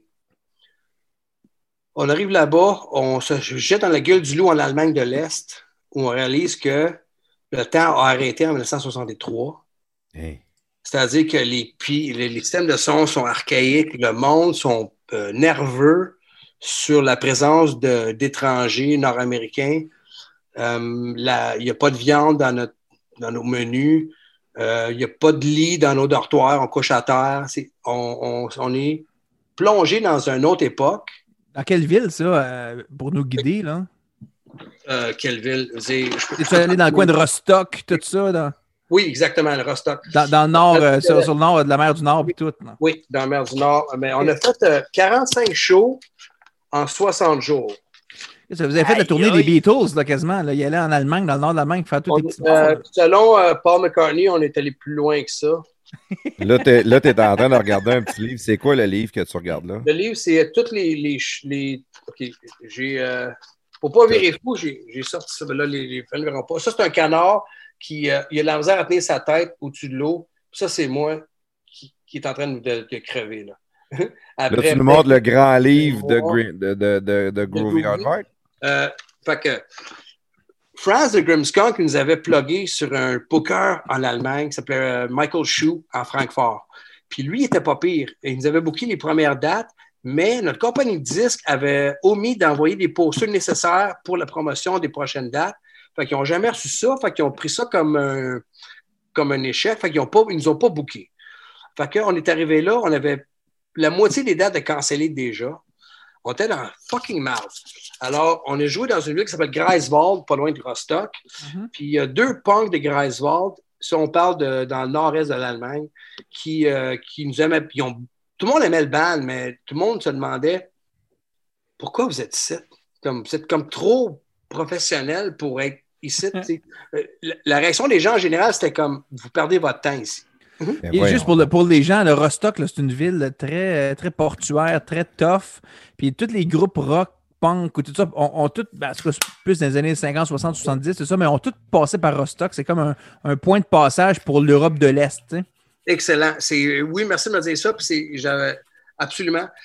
Euh, on a joué à Rostock, man, dans un navire abandonné. Que, en Europe, il y a beaucoup de ces euh, espèces de péniches-là, que de bateaux comme des, euh, des gros, des gros carriers qui sont, euh, qui sont à- amarrés là, puis ils deviennent des bars. Ils Mhm. deviennent des clubs, ils deviennent des raves. Ils prennent les bateaux, et, en fait, ils prennent tout l'espace possible, puis ils transforment ça en en salle de spectacle. Fait que, man, tu joues, dans un, tu joues dans un bateau qui Hey. tangue de même. Tu une salle de spectacle, tu une salle de projection vidéo, tu un restaurant, tu un bar, tu as des murs dans lesquels euh, tu montes des escaliers, puis, puis tu as, des, sofas euh, sur lesquels tu es assis sur le bord du mur. Fait que tes pieds, ils, ils sont laser. Puis, euh, puis là, tu, tu- tu montes, puis il y a des escaliers partout. Man, les Allemands, c'est un, bateau qui va resservir, c'est un bateau qui travaille. là. Non, il est, des- il est Non, des- ça va pas. euh, Désaffecté, fini. désaffecté. Ouais. Ben, tu joues dans le cale du bateau un peu, dans le fond. Puis les, les Allemands sont forts pour ces côtés industriels, un peu, euh, je veux dire punk, parce que c'est vraiment punk. Là. Tu sais, C'est des éclairages bizarres, des endroits industriels vraiment à fois mille. Là, sont Exactement. forts là-dessus. Là. en plein ça. Ils, ils, euh, recyclent euh, des endroits inhabités, puis ils sont vraiment forts là-dessus. En Allemagne, euh, tous les anciens châteaux nazis ou les châteaux qui servent le plus, ils vont, le gouvernement allemand va, va te le laisser pour une pièce. Puis si tu une pièce symbolique, euh, puis tu es un punk, ils te donnent, excuse-moi, je n'arrête pas de, de taper, ils vont te, ils vont Oui, tu beaucoup. une bourse pour, mettons, faire une shop, euh, une salle de spectacle, une cuisine, une shop de réparation de, de vélo ou de shop d'audiovisuel. Fait si le gouvernement allemand, après la guerre, ils ont été tellement intelligents de redonner beaucoup de, de real estate aux jeunes, puis en leur donnant un mandat de s'occuper de cette place-là. Les Allemands sont extrêmement organisés, sont extrêmement euh, conscients de, de ce qui leur revient, puis ils sont très matures là-dessus. Puis nous, on a joué avec Groovy Hard Rock a joué dans, dans ces contextes-là, soir après soir. 45 shows en 60 dates. Voyons donc. Wow. Tout ça ici, là, ça, c'est, on voit pas, ça, c'est toutes les villes qu'on a faites. Dans ton grand livre de Groovy. C'est Le malade. grimoire. Hey, J'aimerais tellement ça que le monde puisse le voir, ce que tu es en train de montrer là. là. Gelnhausen, Ronneburg, Berlin-Est, Berlin-Ouest, Strassenburgen, Hamburg, Greifswald, Copenhagen, Ça, c'est en quelle année, ça, à peu près? Là, Vince? 96. Ça, c'est 96. Ça, fait que tu, tu- tu- tout est à Berlin-Est, Berlin-Ouest, puis toute, la ville de Berlin, c'est en reconstruction. Tu as genre 80% des grues mondiales sont à Berlin, Berlin-Est. J'ai visité Ah. Berlin la première fois dans ces années-là. C'était- Ça n'avait aucun sens. On dirait une forêt de grues. c'est exactement ça. Tu connais ton. euh, Je corrobore tes dires exactement, mon Claude. C'est 80% des grues à l'époque en Europe étaient là. Et euh, on a fait de l'Allemagne de l'Est beaucoup plus que n'importe qui aurait pu supporter. Ça a même quasiment implosé le band parce que Marc-André, notre guitariste d'époque, lui, était malheureux dans, dans ce, contexte-là. On était sept. Il y en avait quatre qui voulaient rester, il y en avait trois qui voulaient partir. À mi-chemin, nos deux amis de Greifswald, dont je comptais tantôt, ils nous ont pris en main, puis ils nous ont, ils nous ont demandé Voulez-vous rester pour la durée de votre tournée? Notre tournée devait finir le 21 juin. On est genre le 13 mars, le 13 mai. Il reste la moitié du chemin. On a le choix de repartir à la maison, puis payer nos billets ou rester. Puis, nos- puis Christophe, puis euh, Frank de Greifswald, ils nous ont dit Guys, je vous promets une tournée si vous restez. On fait un meeting de band, on est 4 contre 3. On décide de rester. Aïe. 4 Ok. contre 3, c'est. je- moi, je. Tu as étudié en maths, en, en- Comment on disait ça tantôt? En sciences administratives. Sciences administratives, 4 contre 3. C'est bon. Oui. OK. Fait Ça, que c'est plus on- la politique. Là. 50 plus 1. Ben, ben, on, parlons anecdote. Ronabo, notre sixième gig. On joue dans un, une salle qui était anciennement euh, un hôtel psychiatrique. Et de cet hôpital psychiatrique-là, il reste encore des résidus qui, eux, ne vivent plus dans la salle comme telle, mais ils, ont, leur ont donné comme des maisons dans le bois. Mais nous, on n'a pas accès aux toilettes. Il n'y a fait, pas vraiment de toilettes. Il faut foutre pisser dans le bois. Fait que tu rencontres des gens en, en jaquette. Dans le fucking T'es ça en vie, c'est des C'est fantômes. quoi tu te rappelles là? Ça doit être des schizophrenic muff divers. Personne parle anglais. Fait que, oh, puis notre, mon allemand est très rouillé à ce point-ci de, la- de ma vie. tu sais, Comme j'apprends. Bon, en fait, j'ai appris beaucoup d'allemand à- de par la force des choses, mais à notre sixième show, j'ai- j'avais au- aucune référence allemande euh, à offrir. Puis euh, on revient en dedans, puis dit Calvaire, ça se passe pas. Puis on a fait un show, puis tout le monde était figé devant nous autres, puis il avait peur de s'exprimer physiquement parce que c'était comme pas légal pour eux de, de- s'exprimer encore. Ils, vivaient dans l'ancien régime communiste de ça marche de même. Puis on était les premiers à, venir de l'extérieur à offrir euh, une information différente, que ça, vous avez le droit d'avoir du fun.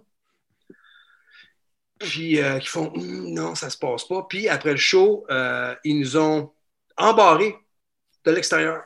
Ils ont, ils ont barré la porte, puis ils ont mis des chaînes, des fenêtres, puis des portes, en, voulant dire on vous trosse pas, ça se peut que vous nous volez notre stock. Fait qu'ils nous ont embarrés, ils nous ont enchaînés de l'intérieur. C'est vrai, un feu ce soir-là, on était fait à l'os parce qu'il n'y avait aucune sortie de secours euh, utilisable. Puis ils nous ont donné des balles de baseball pour qu'on se défende. Ça se peut qu'il y ait des attaques de skinhead, par exemple. Voyons, toi. Ah, Ils, ils ont été fins, ils ont été gentils. prends un bat de baseball, reste en dedans. Un balle de baseball, reste en dedans, puis on a dormi sur le stage, à côté du stock. Puis c'est arrivé souvent dans cette tournée-là où, quand on n'avait pas de balle de baseball, il y avait toujours la menace de, de skinhead, parce que c'était encore un gros problème à l'époque. C'est l'Est contre l'Ouest. On, on était, on était vraiment entre les deux. Puis les skins, les gens de l'Est, ils détestaient les gens de l'Ouest parce que c'était le, le capitalisme. Et euh, c'est là que la- l'Allemagne a vraiment fait la différence entre RFA et RDA. Fait que les, les RFA où on était, ils, étaient en tabarnak contre le monde qu'ils avaient, abandonné pour aller faire une vie euh, normale, si tu veux, ou- euh, européenne. Puis nous, on joue dans ces villes-là. Fait que des gens qui nous aimaient pas tant, mais quand ils nous expliquaient leur histoire, on, rentrait un peu plus dans, la vibe années 60 de l'Allemagne. Qu'est-ce que c'était intéressant en, fait de- d'humain puis de, de- d'histoire, tu sais. Oui, vraiment. Mais Vince, vous autres, votre groupe était quand même semi quand même proche du punk, scène du punk, mais tu sais, quand même, il y avait Ouais, une ouais, tendance mais vers. Attends, attends, Claude. Là, là, Ok, c'est- c'est bon, ouais, le- focus pas le sujet, là. Je pense qu'on. les tunes que c'est ce que ces gens-là aimaient le plus, c'était Tondelle Lariden, Boisson d'avril, puis le jam de percussion. Ils adoraient la différence culturelle. Ils adoraient ce que le Québec avait à, à- à amener. Puis c'est là qu'on a réalisé qu'ils étaient au courant. Euh, en fait, tout ce qu'ils connaissaient du Québec, ce monde-là, c'était les Amérindiens. C'était le côté euh, c'est comme ce qu'ils connaissaient du Canada, du Québec, ça, ça venait de du bois, ça venait des Indiens. Puis, euh, puis la- pour les, Les chansons de castor, puis euh, les, les de castor, puis les, répondre, les chapeaux de poêle. Ouais, genre, mais ils connaissaient les tunes à répondre de l'Irlande. Tu sais, ça, c'est européen aussi, le, Ouais. euh, les délices, puis euh, le, le côté euh, fran- français puis irlandais de la, de la chanson à répondre. Ça, ils connaissaient ça. Fait qu'ils s'identifiaient beaucoup à ces tunes-là. Puis, à chaque show qu'on faisait, les Allemands, ils viennent te voir puis ils disent OK, euh, excuse-moi de te déranger. Euh, euh, quelle, la quatrième chanson de votre set, euh, sur quel album je peux la trouver? Ils sont très euh, précis dans leur Ouais. information. Très Puis, square. comme il y a une tonne en particulier qu'il voulait, il dit Billy savait exactement dans le set la- laquelle, puis fallait se Ah, Don Lariden, on ne l'a pas enregistré. Ah, I'm, I'm very disappointed. C'est Voyons, pour ça qu'on l'a mis sur l'album live, en fait, pour plaire à marché allemand. Mais euh, ils sont comme ça, ils sont fins, ils sont vraiment fins, ils sont, sont très à l'écoute. Et euh, on a eu la chance de, vivre ce moment-là avec, les Allemands, que même Voivod, qui, est notre band culte euh, métal, eux, et qui ont fait l'Allemagne plus que tout le monde, même eux sont parlés dans, les contrées allemandes que nous, on a, que Groovy a fait. Puis ben, je, je m'en org- enorgueillis t- tant bien que mal, puisque c'est même pas moi qui ai décidé tout ça. Ça s'est décidé sur place là-bas. Mais man, on a fait 45 shows en 60 jours, dont 40 en Allemagne de l'Est, dans des conditions euh, qu'on pourrait appeler pénibles. La pire qui nous est arrivée, c'est qu'on on mettait nos t-shirts sur le mur, puis euh, on, est- on s'est fait donner de la marde parce que ça faisait capitaliste. Puis là, on ben, nous, on vit, de- ça. qu'on- 20$ piastres de t-shirt, ça met du, du gaz dans le truck, tu sais. Puis, euh, ah non, qu'on ne comprenait pas, autres, ils capotent, ils ne veulent rien savoir de, vous vendez quoi que ce soit.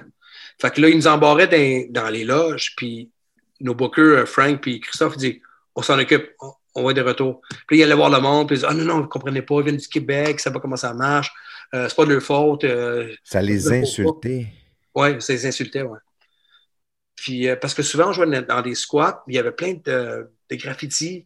Puis, écoute, il y a des graffitis partout. Puis, le, le fait de mettre un T-shirt, tu mets sur le logo d'un band local, ça les insultait bien raide. Mais nous, on n'était pas en mesure de savoir ça dans l'après-midi pendant qu'on mettait le T-shirt. C'était tout le temps. On massage sur des œufs partout où tu vas. Touché. Hein. C'était touché en crif. Des fois, ça allait bien. Des fois, c'était. Des fois, on s'en parlait, puis c'était cool, mais d'autres fois, il était vraiment en tabarnak. Puis c'est arrivé peut-être 4-5 fois qu'il nous embarrait dans la loge pour régler la situation. Parce qu'on allait se faire pétailler. Mais au moins, tu avais ton bat de baseball qu'on t'a donné au début. Tu dans Louisville. Vraiment sympathique et accueillant, sauf quand il t'embarrait dans la loge ou dans un asile psychiatrique. ouais. si tu me permets, Vince, là, je peux peut-être te poser ma question que je voulais te poser tantôt. Là.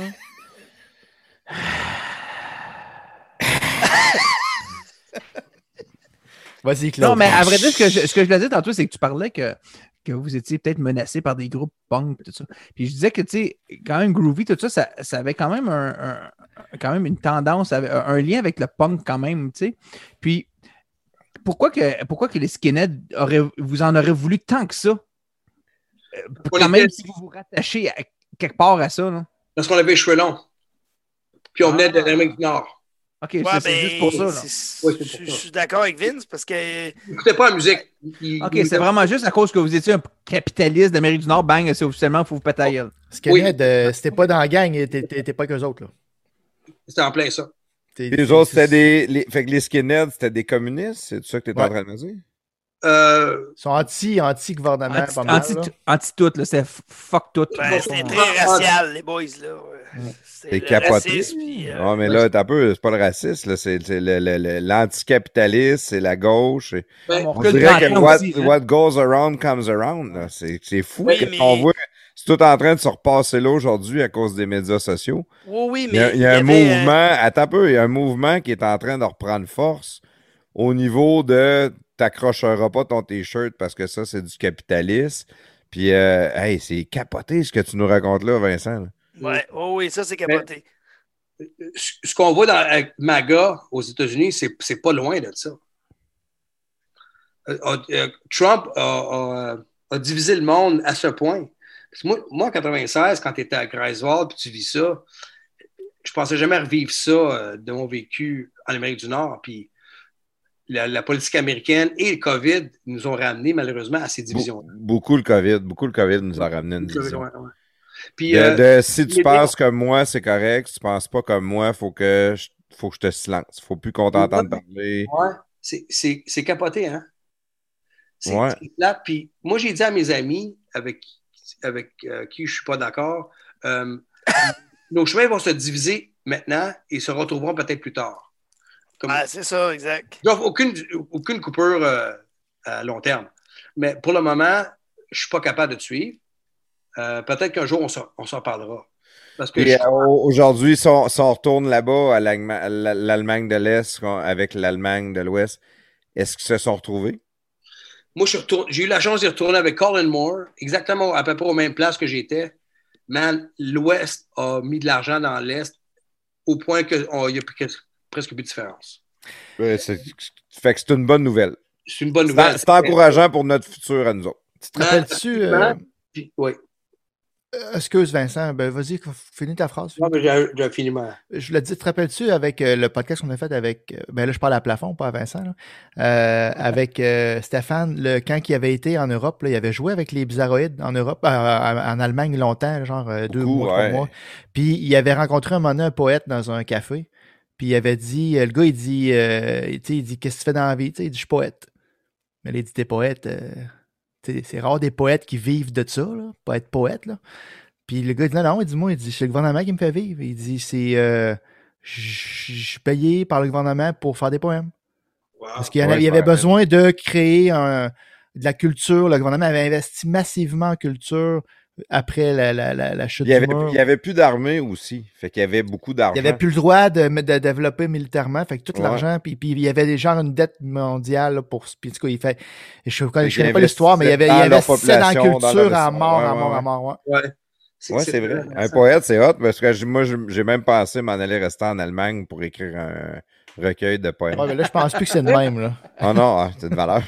J'étais ben, prêt. Moi, je, je, te conseille, si jamais tu as la chance de vivre un an à Berlin, tu ne regretteras pas. Ah, c'est trippant, ça. C'est une des villes les plus trippantes au monde.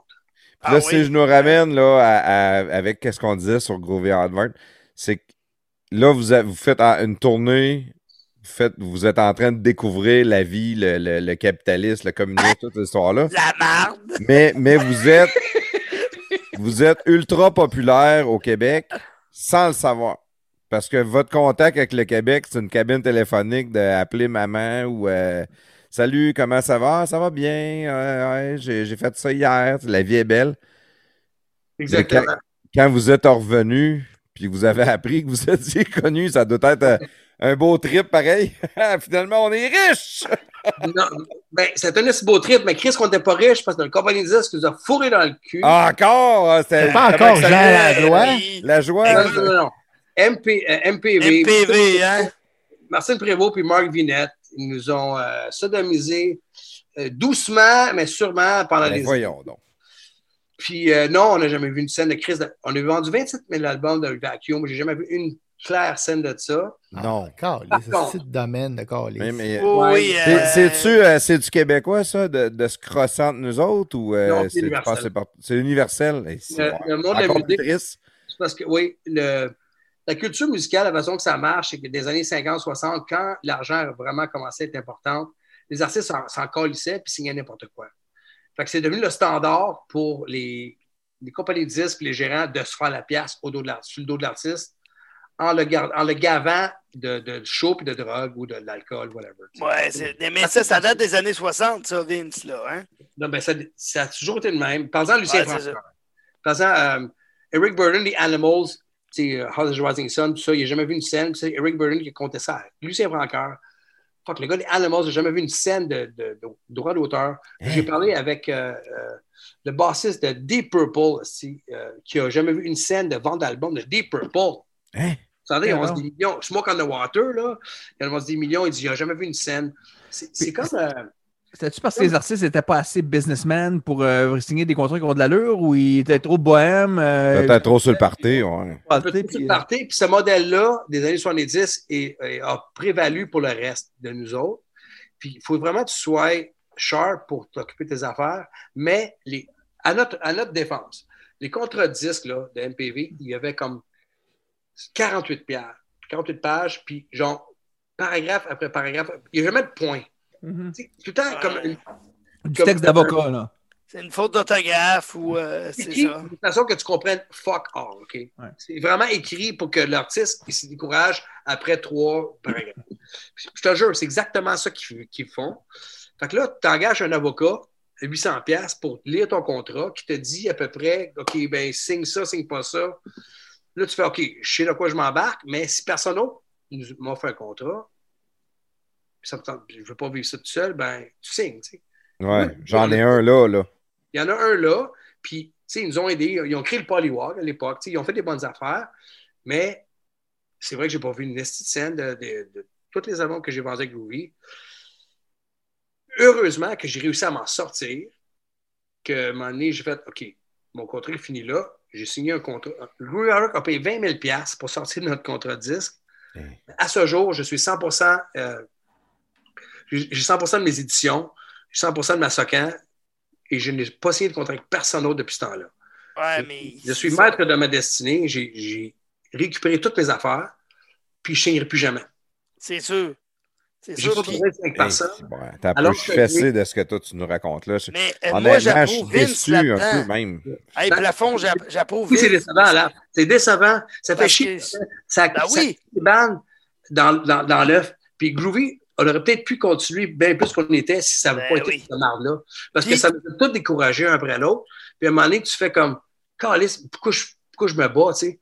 Parce que si tu n'as pas l'appui de ta compagnie de disques, ça va pas bien, tu sais. Absolument. comme, comme si ta blonde, ta, ta blonde la trompe. Ben oui, puis moi, j'étais un, mettons, un 32e de ta carrière, mettons. OK? Je vais y aller comme ça, là, avec Sandwich, là. Parce que moi, j'ai signé avec MPV. Mm. J'ai reçu une facture d'entrepôt de disques, man. Voyons donc, God. Fait que moi, j'avais vendu des disques, puis fallait que je paye, asti. J'ai reçu une facture, asti. Moi, j'étais là, oh, Chris. Je te paierai jamais, là. Dire, avait vendu, euh, mettons, euh, je sais pas, moi, 53 disques. euh, puis là, je faisais 8 et 25. Là, puis là, finalement, je devais 500 piastres, tu sais. Man, eux autres, ils ont un entrepôt, là, avec toutes, toutes les bandes qui ont. Il n'y avait aucune raison de te faire payer pour, ce, pour cette location. Non, je comprends, mais tu sais, mais, mais j'ai pas vécu toi ce que tu as vécu, mais j'ai vécu un 32e. C'est un exemple parmi tant d'autres. Ça revient au même. est- C'est ça, on n'a pas été aussi populaire que vous autres. Ah, mais Mais là, Chris t'as un peu- Martin, elle, elle nous a signé pareil. Là. C'est un peu Eric. là. Fait que là, dans le fond, il y, a- plein de bands au Québec, il y a des, des maisons de production, mais je sais que c'est pas la première fois qu'on en entend parler que des artistes se font fourrer au complet. c'est, calissement de la merde, qu'est-ce que vous me dites là. Mais moi, quand je regardais un peu, parce que je suis allé me promener sur le Wikipédia de Groovy Hardware, puis je voulais en connaître plus, ça disait qu'à un moment donné, le groupe s'est séparé. Je me disais, la chicane, as-tu pogné dans le groupe? Puis avant qu'on fasse le podcast, je l'ai demandé à Sandwich. J'ai dit, ils se sont chicanés dans le groupe. Il a dit, non, ils se sont pas chicanés, ça n'a pas rapport. Mais dans le fond, qu'est-ce que tu es en train de me raconter là? C'est pas de la chicane dans le groupe qui a pogné. C'est qu'à un moment donné, Chris, on se, on se fera pas fourrer à temps plein. On va aller faire d'autres choses chacun de notre bord. Chris, c'est- la, compagnie de, production, ou je sais pas comment tu les appelles, qui vous ont complètement juste brûlé à- en bout de ligne. là. En 2005, j'ai collé une tournée d'adieu. On devait 75 000 piastres à la compagnie. J'ai dit, Tu collé- devais 75 000. Vous On devez devait. 75 000. Ouais. Alors qu'on a vendu plus d'albums que d'argent qu'on devait. Fait que j'ai collé une- la fin du band, une tournée d'adieu. On fait 32 dates. Man, on a payé, on s'est servi de cette tournée-là exprès pour payer notre dette envers notre compagnie de disques, mais pas avec notre compagnie de disques. Il faut être fair. On avait emprunté de l'argent des Sherlock à l'époque aussi. On avait emprunté de l'argent à des, des- du monde qui, dans, les Popeyes, qui étaient sais, on avait fait des choix de, de- carrière. Euh, on avait emprunté de l'argent du monde interlope que MPV ont embarqué avec nous autres. Fait en tout, on devait 75 000. Fait qu'on a collé, moi, j'ai collé la tournée d'adulte Groovy pour qu'on sorte de notre, de notre dette. On a, on a fini notre trois- 32e show, les mains libres. On a payé 75 000 à tout le monde. Merci, bonsoir. That's it, that's all. Il vous reste Oui. rien, vous autres, là-dedans. Non, il ne restait rien, mais le contrat stipulait que si on splitait le bal, la dette était rétablie nous quatre. Fait que moi, on était tous poignés qu'une dette. Tu sais, moi, j'avais peut-être un 30 000 piastres sous mes épaules. Chris, moi, je suis jeune, là, j'ai... Ouais, je fais de la musique, je fume des battes, je, suis dans le... Je suis, je suis paysagiste, tu sais. Je fais, je fais 12 piastres à l'heure. Je peux pas payer 30 000 piastres de dette. La seule façon qu'on a pu payer notre dette, là, plaf, c'est de coller une tournée d'adieu qui génère assez de cash pour payer ce 75 000 $-là. Ouais, C'est ce que les- Wow. Man, on s'en est sorti les mains blanches. On a fait that's it, that's all. Pouf, ça finit là. Moi, j'ai été chanceux parce que la même semaine, Joe Evil de Grimskunk, il m'a- il m'appelle sans qu'il sache au- aucunement cette histoire-là. Hey Vince, on n'a plus de bassiste, veux-tu faire notre show euh, au cégep de, de à cégep Maisonneuve? Je dis, ouais, absolument, je connaissais le band. Puis, cette semaine-là, que je, que je dis à Groovy que c'était notre fin, Joe m'appelait d'être dans Grimskunk, puis je suis embarqué dans Grimskunk. Wow! C'est quand même fou qu'un un des groupes euh, parmi les plus populaires de l'histoire du Québec, mettons, dans, dans le rock, là, tu sais, sans être le plus populaire, mais quand même de- de- les plus reconnus, disons, que tu t'en sors tout ça avec euh, une dette. tu sais, C'est quand même fou. Là, euh, c'est- complètement débile. là. ça fait longtemps que j'en ai pas parlé de ça, puis ça m'a. Comme à chaque fois que j'en parle, je suis moins, moins enragé parce que c'est comme je, je suis immunisé, mais ce qui est important là-dedans, les gars, c'est que moi, j'ai regagné mes éditions par rapport à moi, là, mais que, que mes chèques de Ça fait soccer, quand même encore. puis Jean Langlois, là, comme j'ai 100% de toutes mes affaires. Puis ça, euh, c'est cool en tabarnak que la musique euh, vit de par elle-même. Puis année après année, je vais toujours recevoir à peu près le même genre d'argent parce que c'est ça, se- ça se diffuse planétairement. Puis c'est magique comment la musique est diffusée. Je trouve ça vraiment trippant. Puis à chaque fois que je reçois un chèque de la SOCAN, je check les statistiques. Puis de ce temps-là, c'est beaucoup les États-Unis. Euh, puis ça vient beaucoup de Sirius. Ok. Internet paye m- beaucoup plus que les radios puis euh, Musique Plus qu'à l'époque. Mais sérieux, s'ils jouent ça en français, euh, il y a un poste francophone, c'est Oui. encore de 172, quoi. Euh, le- Il y, a, il y a un quota francophone à Sirius qui fait que, que ma tune, qu'elle passe, mettons, une fois, puis qu'une tune de, mettons, Disturb, je joue dix fois, je suis payé comme la même quota que Disturb. Il y a comme un quota francophone à respecter. Il y a, il y a un genre de clan Ah, c'est bien hot. Il y a un Klondike de musique québécoise en ce moment qui se passe et que les Américains ne sont, sont pas d'accord avec ça. Ils vont bientôt péter cette bulle-là. Mais on profite un peu de cette bulle-là en ce moment. Musique- je vais le prendre parce que j'ai rien volé. Ah ouais. Il y, a, il y a une affaire que je ramène parce que, tu sais, en début de podcast, on en parlait, là, il n'y a, pas beaucoup d'agents, les jeunes ne se promènent plus avec euh, mettre des affiches partout, puis quand tu peux, tu sais, on a tout parlé de ça, là, comment tu réussis à monter ta carrière, comment tu réussis à devenir connu, comment tu réussis à connaître ces affaires-là. Puis dans le fond, on arrive à la fin du podcast, puis qu'est-ce qu'on apprend? C'est que les maisons de production, ils, ils fourrent les artistes. Il fourre le gagne-pain. ici. Il faut le gang-pain. Puis là, toi, tu es en train de me dire, il y a plein d'affaires que toi, tu découvres qui sont inconnues, qui devraient être connues. Il y a plein de bandes québécois, il y a tout. Mais dans le fond, c'est une crise de bonne affaire qu'ils ne soient pas connus parce qu'ils, ils- s'ils ont du talent, ils vont se faire connaître anyway d'une manière ou d'une autre, mais eux autres, ils se feront pas fourrer. Hey, ça doit être terrible, là. Tu dois 75... ah, je- moi, je suis fâché, j'en reviens pas. Tu dois 75 000 piastres au gars qui est supposé de te donner de l'argent. Mm. C'est le monde à l'envers. Ça, ça fonctionne pas euh, aucunement dans ma tête. ça-. C'est le monde à l'envers. Puis, vas-y, plaf. euh, les, les compagnies disques, la façon dont ils sont structurées aujourd'hui, c'est souvent des gens qui étaient dans, dans des bandes. Fait que l'industrie de la musique au Québec est bien meilleure qu'elle était. Là. est meilleur, c'est sûr. Ah Oui. J'espère. Ils connaissent la game, là. C'est les gars du marché, Euh, les gars du milieu. Là. Care, Indica, Indica, c'est c'est parti avec Grimmskunk. Ouais. C'est du monde mais qui ça comprend. va être indica. Hein. Ils comprennent l'histoire, ils comprennent la, la topo, fait qu'ils sont là pour l'artiste et non pour eux-mêmes. l'industrie de la musique a changé pour le mieux dans les 15 dernières années parce que c'est souvent les musiciens eux-mêmes qui partent de leur propre compagnie de disques. Alors, on est, on est mieux placé qu'on l'était. Puis, quand si Groovy avait été euh, plus actif comme, comme aujourd'hui, ben, peut-être qu'on n'aurait pas eu à vivre tout ce calvaire-là. Mais en même temps, euh, ça prend les Marseillais pour euh, expliquer aux autres comment ça, comment ça, comment c'était à l'époque. Mais heureusement que tu as des, gens de l'industrie comme moi et toi qui connaissent l'affaire, qui font que on est là pour aider les artistes et non pour aller chercher une scène sur leur dos. Euh, Vincent, mettons Spotify, là. Tu sais, là, tu as reçu ton, ton, ton- tes, tes- tes- tes redevances de la SODEC. Euh, est-ce Spotify, c'est à part, c'est un autre système. Est-ce que c'est ça? Est-ce que tu as quand même des revenus pas pires qui arrivent de. de- est-ce que tu as des écoutes euh, mondiales avec, avec, avec Spotify aussi? Ou, Oui, j'ai des écoutes mondiales, mais je reçois, aucun- euh, je reçois des peanuts, des, des écailles de peanuts. Ok, ah ouais. Soit Ah des ouais? fois, je paye 0.0049 cents par écoute. C'est une demi-scène par écoute à peu près. là. Non, c'est plus, c'est moins que ça. C'est 000.49. Alors, pour euh, un million d'écoutes, Spotify, tu vas recevoir 4200 pièces. Un million. Là, tu commences à me jaser. 4200 pièces pour un million. Fait que euh, faut que tu ailles dans, dans les, dans les milliards là, pour avoir euh, des montants pas pires. là. Ouais, Mais, mais par contre, je veux pas partir un débat là-dessus, mais Spotify est déficitaire, tu sais. Ils veulent s'en aller vers le podcast, ils veulent s'en aller vers d'autres. Ouais, ils font pas de Ouais, profit. parce qu'à un moment donné, Je comprends pas comment. il faut qu'ils donnent de l'argent à l'artiste, puis l'artiste, il va falloir qu'il donne plus d'argent à l'artiste encore. Fait que Êtes-vous d'accord, les gars, qu'il faudrait des podcasts aussi trippants que celui-ci que, que vous soyez payés? Pour- Ben oui, Ben on, oui, on ça. On adorerait ça. Oui, c'est c'est comme, c'est comme diffusion, comme, comme, comme la musique. C'est de l'information sur les ondes. Ça serait...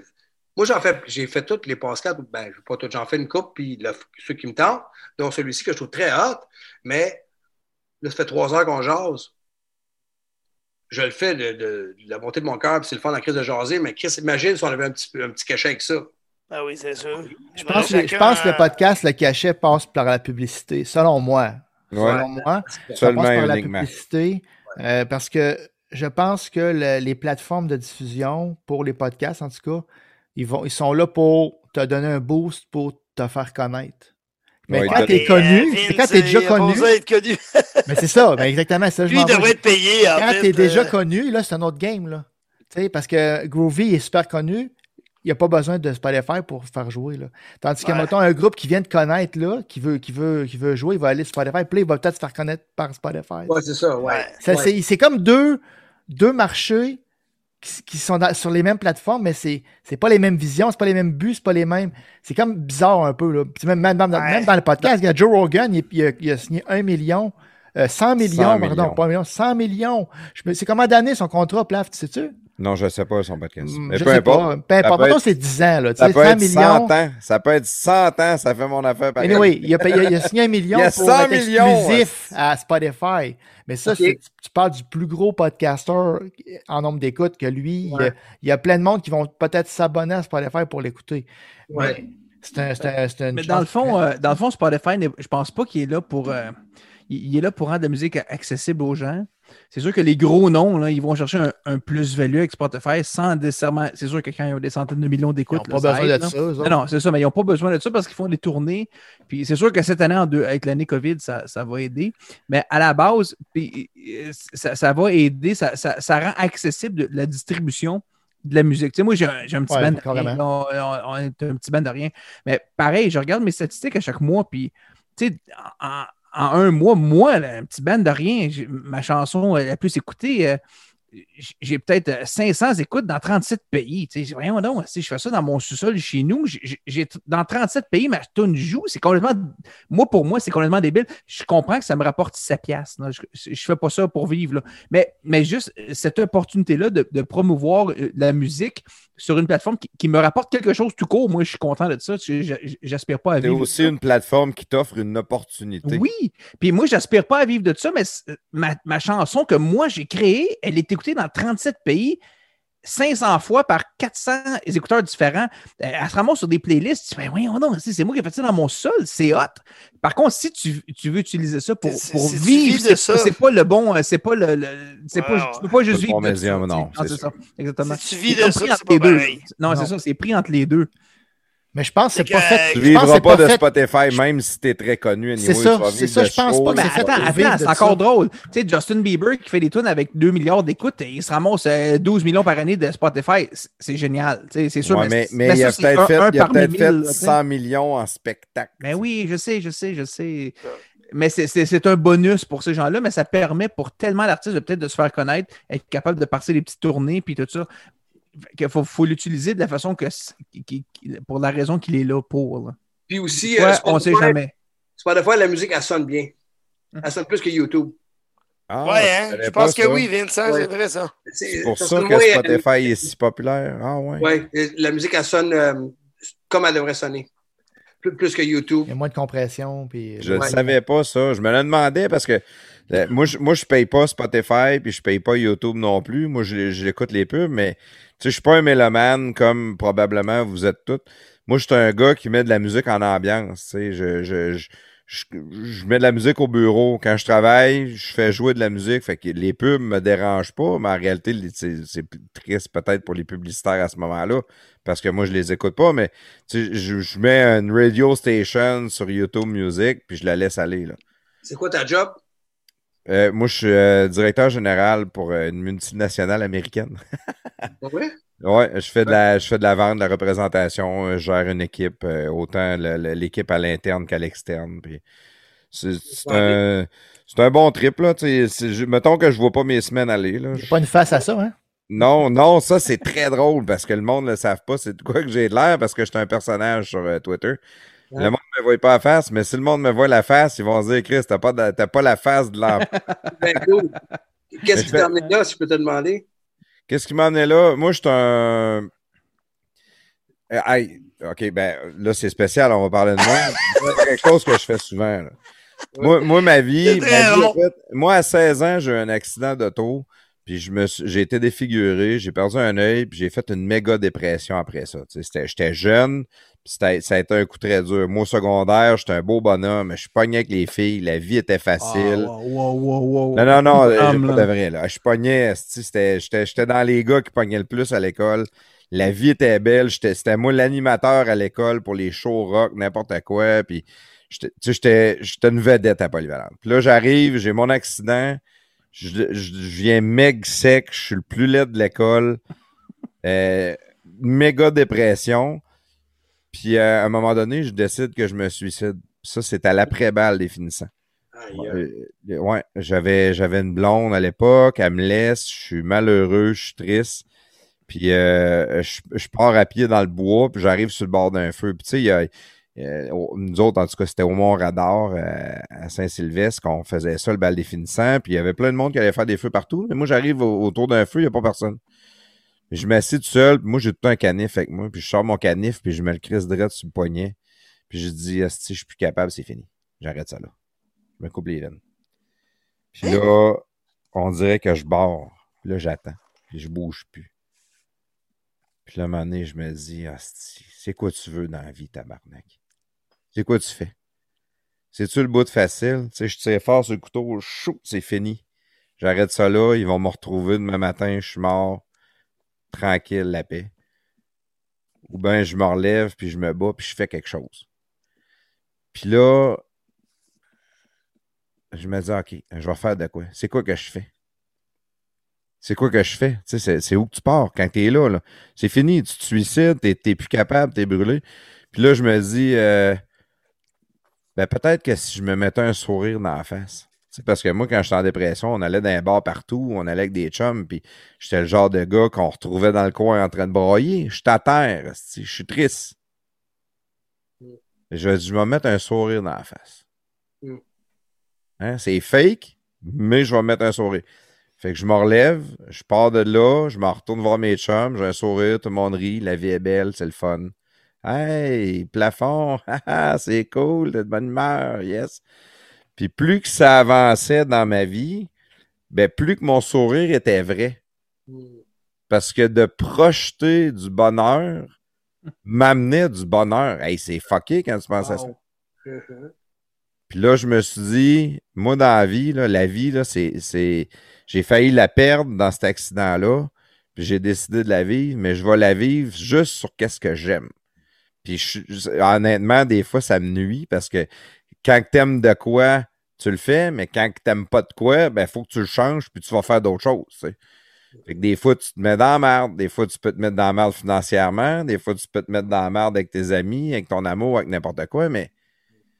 Puis à toutes les étapes de ma vie, à la suite de ça, je m'arrangeais pour avoir du fun. Puis, ben, je me suis ramassé directeur général d'une multinationale. C'est le fun. Ouais, mais, mais ça, ça a été un choix. Tu sais, j'étais, j'étais dans- je faisais un autre job, je faisais une autre affaire, puis je regardais ce que je voulais, où est-ce que j'étais rendu dans ma vie. Euh, je voulais une job de jour, la semaine. Tu sais, j'avais des affaires, j'avais comme des critères. Mm. Puis euh, j'ai, j'ai trouvé, j'ai vu de quoi, j'ai dit c'est ça que je veux, puis je l'ai eu ce job-là. Ça m'a pris un an de l'avoir ma job. J'ai passé six entrevues avec euh, quatre personnes différentes. C'est, c'est moins de personnes que d'entrevues, mais anyway. Parce que des fois, je repassais des entrevues avec les mêmes personnes. Mais, mais ça ça m'a juste amené à la vie vaut la peine d'être vécue. Puis, hostie, moi, où est-ce que je m'en vais? C'est où est-ce que je veux aller? Puis, j'ai des, des fois, j'ai des amis qui viennent me voir, des- du monde qui sont à terre, hein, puis ils me disent Hey, Plaf, euh, Chris, c'est un exemple pour moi. Tu as tout le temps fait ce que tu voulais, toi. Mais savez-vous quoi, les boys? Euh, Je vais encore faire ce que je veux jusqu'à la fin. Peu importe ce que ça coûte. Ben, moi aussi. Moi aussi, Nice. m'a fait ça. Yes, mon. Plaf. Good Ça, job. c'est hot. Beau témoignage, plafond. Moi, avec, euh, c'est pareil. Prends une gorgée à ça, plafond. Hey, Ouais. Ça Ben, Québec. Écoutez, Gorgé! euh, euh, euh, Mais il je- faut je- revenir à notre invité, là. Ouais, je m'excuse euh, vraiment. Là, j'ai ramassé le temps, Vincent. J'adore, j'adore euh, réfléchir le, les, le, le- les bonheurs sur quelqu'un d'autre. Euh, Puis, je, euh, vais, je, vais, je vais transférer ça sur soir, une hein. autre personne, euh, Vincent, si ça te dérange pas. Puis je sais qu'on mange du temps dans ton podcast à toi. Puis je m'en excuse. Mais pendant qu'on enregistre, on a dépassé minuit. Puis là, c'est la fête à notre ami Claude Fortin. Yes, merci. euh, C'est la fête à c'était Claude, pas ouais. nécessaire, mais merci. Bonne fête, Bonne Claude. fête. Merci Claude. les boys. Hey, merci, bonne merci. fête, Claude. Hey, C'est 58 vol. ans! Tabarnak, tu Puis le fais Claude, pas. il dit c'est pas nécessaire, mais il arrêtait pas de nous l'écrire en privé. Hey, là, Bon, les c'est correct. La soeur que vous en parlez, on va prendre une guide. Ben oui! on a deux guides qui arrivent. Mon Ouais. cher Claude, c'est à ton Mon tour tour de te me laisser parler l'amour. Mon cher Claude, c'est à ton tour de de te laisser parler.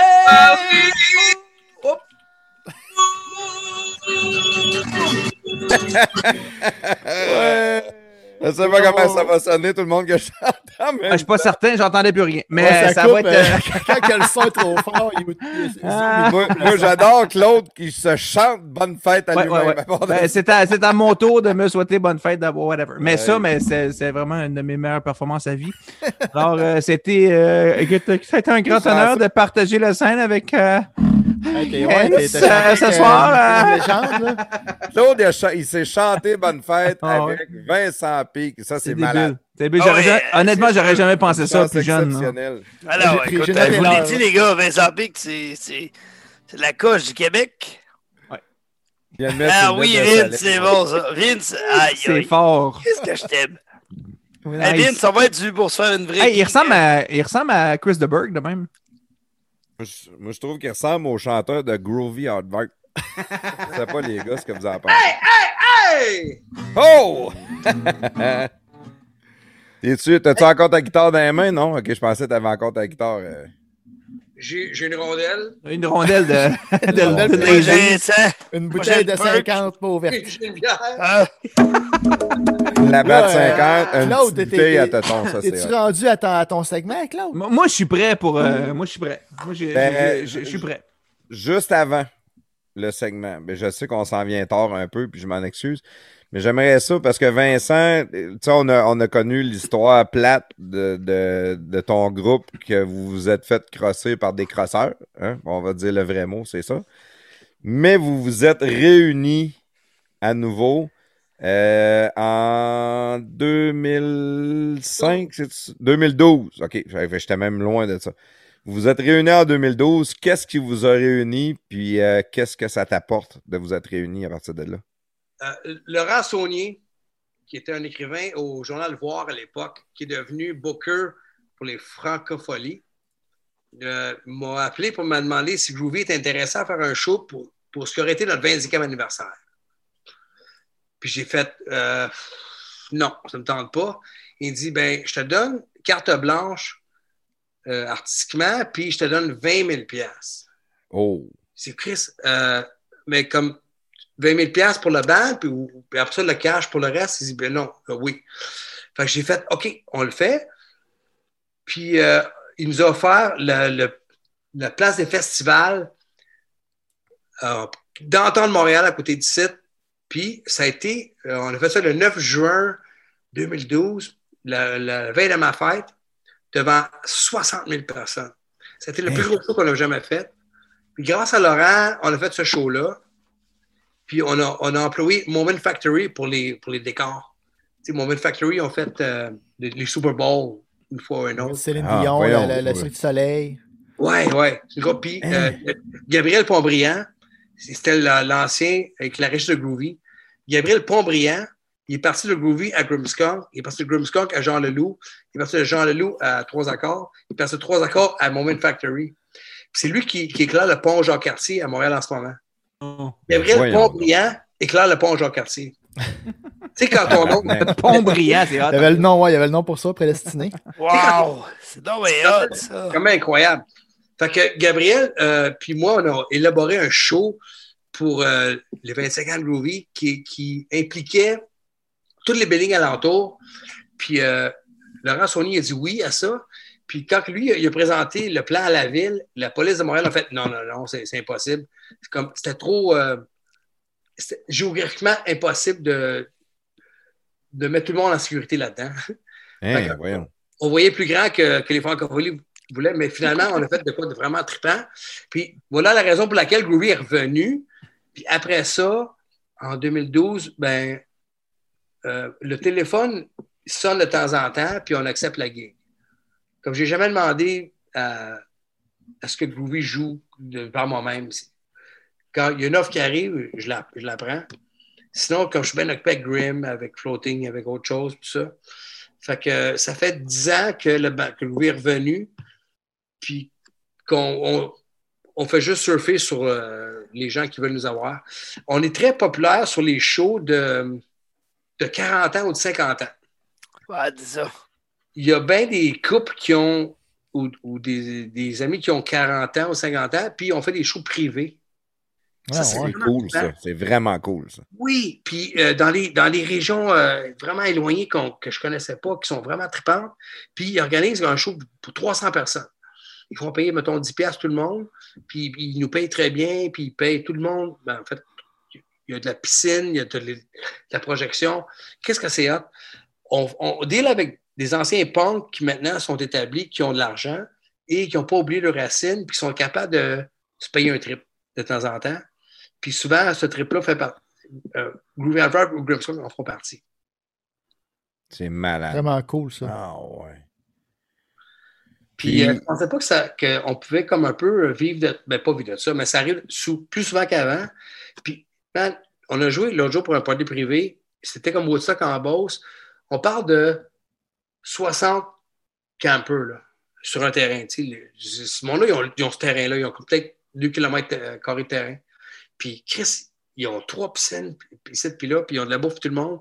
Ils ont des barbecues, puis comme Chris, ils font leur propre festival.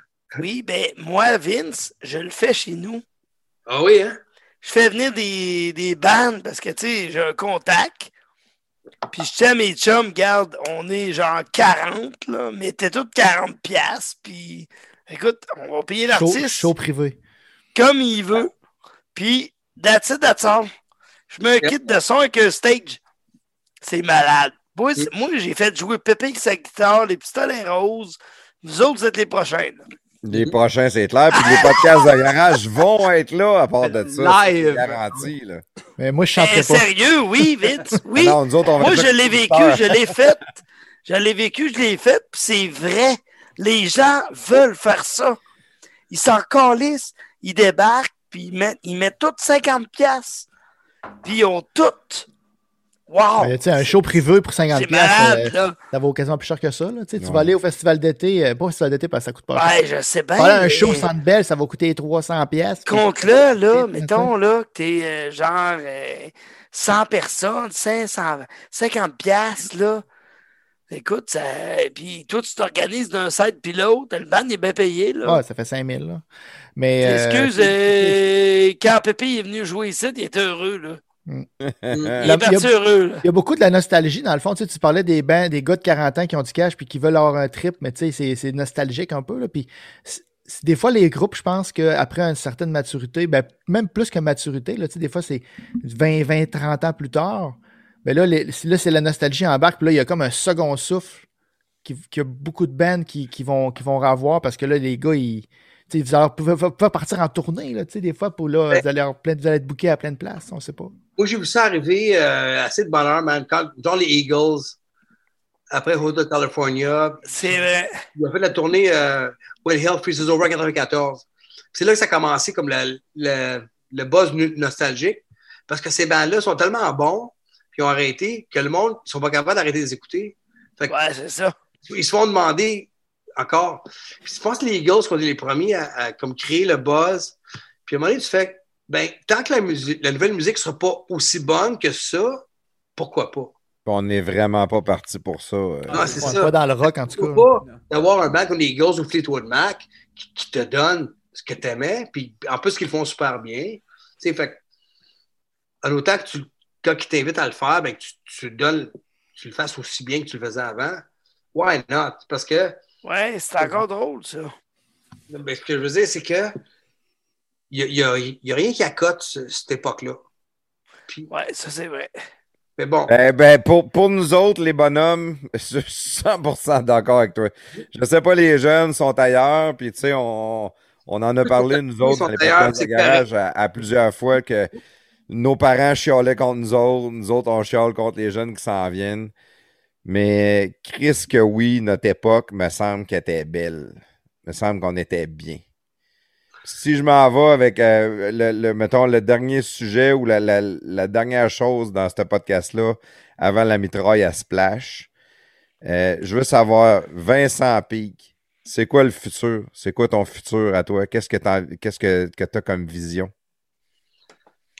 Ben, mon futur était pas mal euh, établi avant, avant COVID. Puis maintenant, c'est encore plus clair. Continuer à produire de la musique et euh, continuer à, créer des liens entre nous autres qui soient. Le chanteur me raconte, c'est peut-être autant euh, voc- vocalement que musicalement. Mais pour un band comme, euh, ben, comme la façon que je le vois, on a le droit à faire les, on va faire les disques. Imagine qu'on fait plus de show.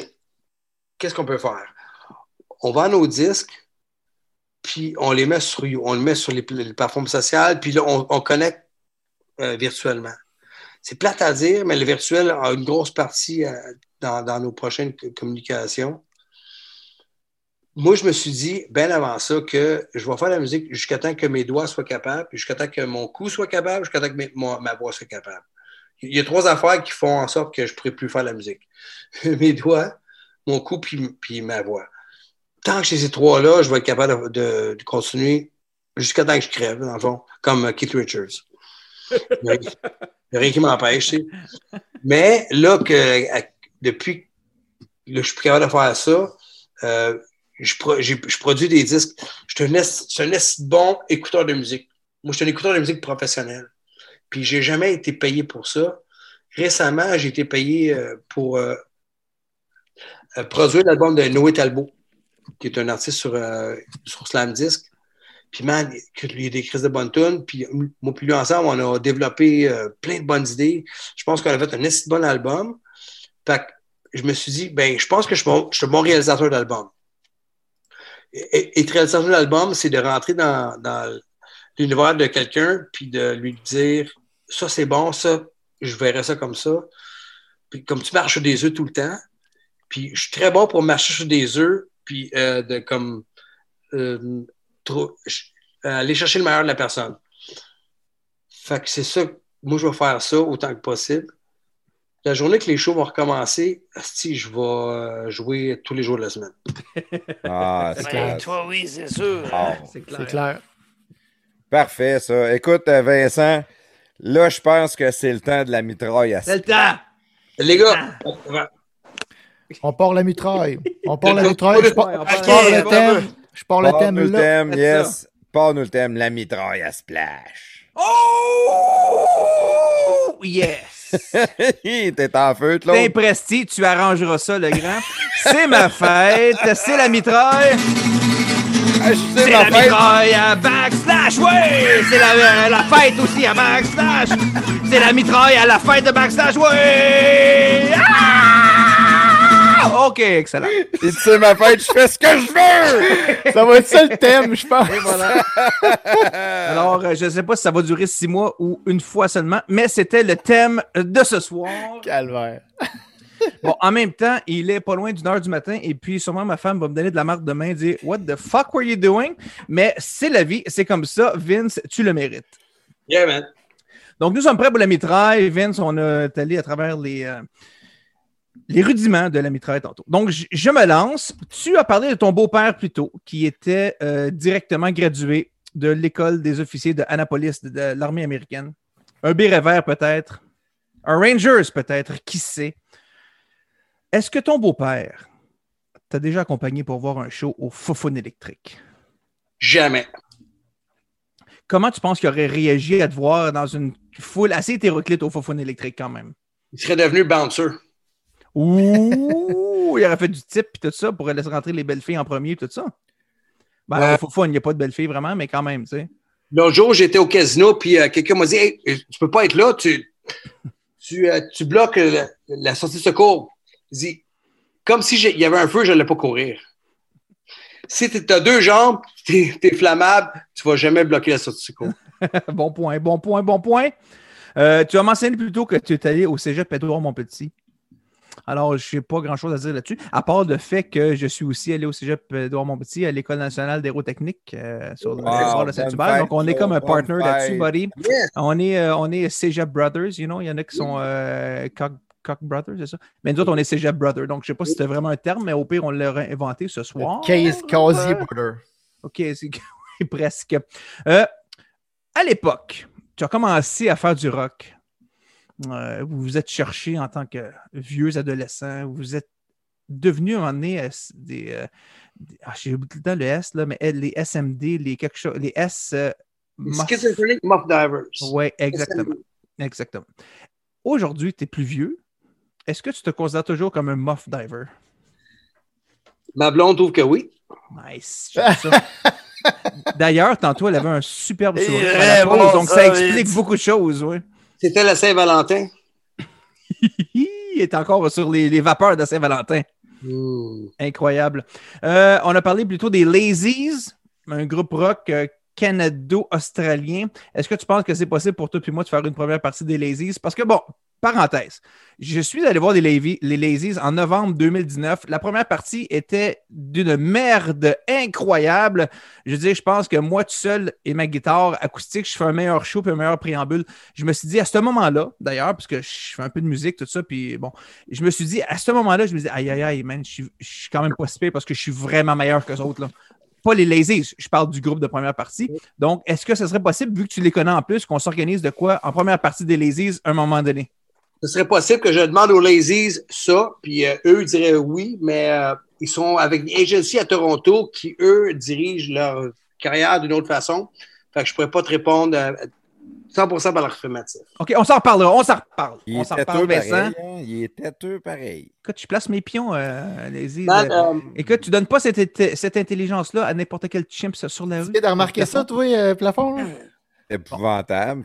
OK, euh, attends, euh, arrête, arrête, laisse-moi aller. Fait que là aussi, aussi Vince, tu euh, as dit qu'une de tes premières jobs, c'était en tant que courtier euh, financier, et puis que c'était pendant la conquête de la Coupe Stanley du CH, donc je suis- j'imagine en 86, si je ne me trompe pas.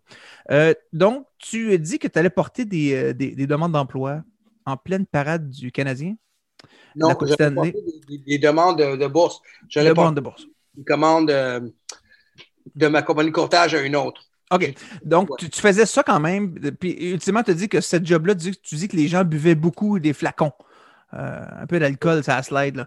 Est-ce que, comme le Canadien a gagné la Coupe en 86, c'était le printemps, les gens prenaient de l'alcool dans une job que tu t'en allais à faire, est-ce que c'est ça qui t'a euh, euh, qui t'a inspiré la chanson Boisson d'avril? Boisson d'avril est arrivé de Martin Dupuis euh, au départ et euh, mon penchant pour l'alcool est arrivé quand j'avais 13 ans ou que j'ai je suis tombé dans le- la seule fois que j'ai eu euh, congé de l'école parce que j'étais pensionnaire hein, et euh, la, seule, la seule fois qu'un lundi a été accordé à moi à l'école chez ma mère, on est tombé dans le Beefeater pour mon frère puis on s'est saoulé au Beefeater puis on a réalisé que l'alcool fort, c'était faut pas se niaiser avec ça.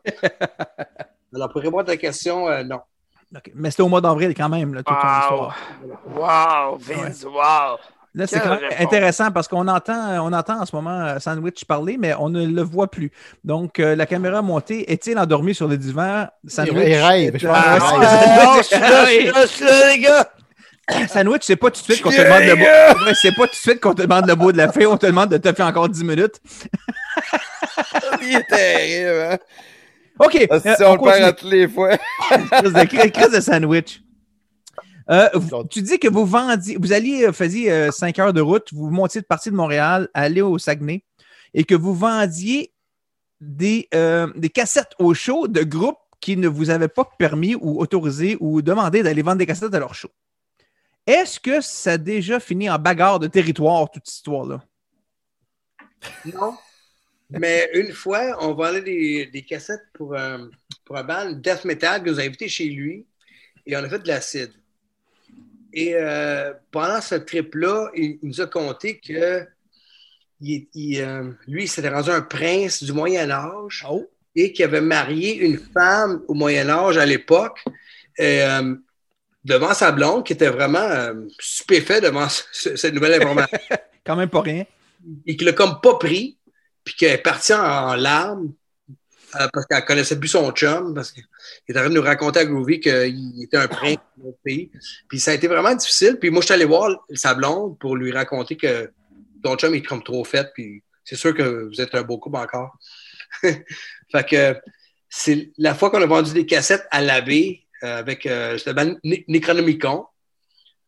Il a fallu que je ra- rassoude le couple ensemble selon euh, ses dires, qu'il était rendu un prince dans une autre époque. C'est quand même pas rien. Aïe, aïe. C'est un bon. euh, Sérieusement, euh, moi, moi, en fait, Aïe, aïe. gars du band, euh, Emma, Stéphane, puis moi, on était voir la fille qui est partie en larmes dans le, dans le champ. Ben, voyons. Son truc trop fait, là. Comme il dit n'importe quoi. tu sais. Elle, elle, prenait ça pour du cash. Là. Il fallait qu'on la ramène puis qu'on les, qu'on les remette ensemble. Dit, comme vous savez. OK. Moi, je suis, euh, moi, moi, je suis business. Moi, je! On vient de réveiller. euh, Ah, pas d'allure. Ah, mais là, non, j'en remets pas, les gars, Chris. Non, mais à la Écoutez limite, ajuste ta caméra le prochain coup parce que t'avais vraiment l'air de dormir. Ouais, mais gars, tiens. Tiens. Yeah. Tiens, tiens, Tiens. gros. T'ajustes ta Tiens, caméra de même, va faire que tu te rallonges, c'est ça. OK, OK. Oui, c'est ça. OK, Vince, on continue sur le même, euh, une variation sur le même thème. Là. On est comme Carlsberg, Carlsberg légère. tu sais. Euh, Est-ce que. euh, Bon, tu sais, dans, dans- cette époque de vendage de cassettes, c'était sûrement pas une, euh, une, euh, une opération très onéreuse ou euh, très, euh, très rentable, rentable, à vrai dire. Mais est-ce que vous, tout le temps que vous mettiez, puis le gaz que vous mettiez pour monter au Saguenay, est-ce que vendre des cassettes comme ça, ça rentabilisait le dé- le- le- le- la dépense essence pour monter là-bas? Absolument pas. Donc, vous faisiez ça pour l'amour de la musique vraiment plus que d'autres choses. Là. On n'avait rien de mieux à faire. Puis, euh, on, on avait euh, gratuit, sur le- on avait un DB gratuit pour le spectacle. OK. C'est quand même pas rien. monter à Saguenay pour aller voir un show gratis qui était sûrement 5 piastres à l'entrée, c'est quand même tout un investissement de temps. Là. C'était un peu ridicule comme, comme minding, mais absolument. Mais Mais ça fait des beaux moments, par contre. Oui, c'était un bon moment. Puis à ce jour, les, les, les cassettes de Groovy qu'on a vendues, man, il y en a plusieurs qui reviennent à laver. À laver, on a mis genre 78. C'est quand même débile, tu sais. Vas-y, 78 Ouais, mais euh, vous n'avez vendu en crise, euh, Vince? Oui, on a, on ben, on a vendu 7000 démos. Ouais, c'est ça. C'est 7000 Oui, de quand même. cassettes Wow. euh, printées. Oui. C'est vrai que c'était tout un, un monde hétéroclite à cette époque-là. Moi, je me souviens, on avait ces plans de où, où ça, ça, ça terrasse du frein, puis on achetait des, des, mus- des cassettes de groupe. Absolument. On la voulait, celle de Groovy. On les vendait 3 piastres. Quand même. Puis il y euh, quand même quelques chansons pour 3 dollars. Est-ce que, est-ce que, est-ce que, ben j'ai plus de questions sur le sujet des cassettes, euh, mais je, je- je- continue quand même. On a eu une histoire sur La Jambe. On a eu Louis de Longueuil, Vlad Antonov, qui ressemble à un avion pourtant, euh, Pontbriand. Est-ce que tu as d'autres personnages dans ta ribambelle de personnages, dans ton grand grimoire d'histoire? Est-ce que tu as d'autres personnages, des noms euh, chics là-dessus? là? Probablement plafond, ça, je suis prêt. Je suis prêt. Bon, c'est bon. Ma, ma copine s'appelle La Grandeur. Oh! Oui, Pourquoi? Ça, c'est. Moi, je pense qu'on a, on a deux minutes là-dessus. Pourquoi la grandeur? Je ne sais pas pourquoi, mais son nom, c'est Anna Morena de La Grandeur Ponce. Est-ce que, t'as- est-ce que avec cette fille-là, pour la première fois de ta vie, tu as réussi à atteindre la totale grandeur de ce que. Moi, je m'appelle Peak, P-E-A-K-E, qui est comme Ouais. sonnet, puis la grandeur. Euh, quand j'ai rencontré cette fille-là, on avait comme euh, en commun notre nom de famille qui, qui était vers le, vers le haut. Puis j'ai toujours trouvé ça très cool comme, euh, comme histoire de couple. Peak, la grandeur, ça fait au bout. Mais c'est vrai. Fait que, oui, pour répondre à la question, il y a ça. Mais euh, le, le meilleur, c'est Pontbriand. Pontbriand. C'est quand même hot qui, qui travaille sur l'illumination du pont Jean-Cartier. C'est quand même pas rien. Il a le, le- tout le système du pont Jean-Cartier. Moi, je pense qu'il a pu bider. Il, il était capable de bider 10% de plus juste à cause de son nom de famille. là. C'est ça, c'est un, c'est un lien naturel. J'ai un- ami qui s'appelle euh, Jacques Raté, qui a, fait- qui a réussi dans la vie. Tout à son honneur. il partait avec deux strikes, lui. Oui, pour vrai. Euh, euh, Euh, allez, ai- allez, votre bon cœur. De bon cœur. Oui, oui, oui, oui, oui, de bon cœur. Quel beau nom. Moi, j'ai- j'aime analyser les noms des fois de même. Tu, tu dis, euh, ces noms-là viennent de quelque part. Oui, ben, il vient tout de quelque part. Oui, tu dis, c'est ça, mais tu dis, comme Bordelot, lui, c'est, c'est sûrement parce qu'à un moment donné, c'était un autre nom qu'il y avait, mais lui, il avait une maison sur le bord de l'eau. Puis que lui, non, ça, c'est un tel de Bordelot, puis Bordelot est resté, tu sais, puis va de bon cœur, il devait voir de quoi qu'il faisait, puis Puis quand que Marie, Maria Alonso, c'est Alonso Bordelot. Ils ont dû avoir un bonus à l'église quand ils sont mariés, eux autres. J'ai Yes. un, der- un dernier point. Euh, tantôt, Plafond m'a dit, en début de podcast, euh, qu'il m'aimait. Alors, c'est un moment doux, un moment romantique, euh, si on veut. Et puis, euh, toi, d'une pierre, deux- d'une pierre deux coups, tu t'es dit, il faut que j'aille aux toilettes. Alors, en lien avec ça, qu'est-ce que tu es allé faire aux toilettes? Je me suis regardé dans le miroir. Oui, OK. Je me suis dit, À, bien, à passer tout droit, celle-là. là. Mais euh, ben, elle était drôle tantôt quand je l'écris. je me suis remis en question comme je fais à toutes. Ça arrive des fois dans la mitraille qu'il y a des, des, des temps morts de même. là. Ouais, t'es, Je euh, deviens trop deep, mais elle était bonne celle-là quand je l'ai écrit. Je dis, celle-là est bonne. Dit- il m'a dit que tu m'aimes, il est parti Oh. après. Mais cela dit, euh, c'est euh, ma fête et puis euh, je m'en calisse. Alors, Ouais, alors, parce que- euh, parce que c'est bravo ta tout le monde. fête. Ouais, c'est la fête. Yeah! C'est pas- c'est parce que c'est ta fête, on t'a laissé aller, Splash. Merci beaucoup euh, tout le monde et puis euh, je vous souhaite euh, bonne fête à tous quand ça sera votre tour cette année. Ce soir, c'est moi. Yes. Euh, écoute, Vincent, ça a été crissement le fun de t'avoir. Un gars humain, un gars le fun. Euh, Yes. Je te l'ai- je te l'ai dit au début, hein, à un moment donné, on, on vient qu'on fait partie. You're one of the boys. C'est de même qu'on finit par se sentir. C'est c'est, tellement trippant faire des podcasts avec du monde vrai. Euh, ça, c'est ce qui est le plus. c'est- pour ça que nous autres, on le fait. Parce que ça nous apporte à connaître du monde et à découvrir du monde comme ça. J'aimerais ça, comme on finit le podcast, si tu pouvais donner tes plugs, tu sais, si tu as des. Ça peut être euh, des pages Facebook, euh, Twitter, euh, YouTube, peu importe. C'est c'est ton moment à toi pour donner tes plugs. Moi, je cherche du financement pour euh, acheter mon bloc. Fait que si quelqu'un qui a peut-être 150 000 à me prêter, euh, je suis ouvert à tout. Ça, c'est.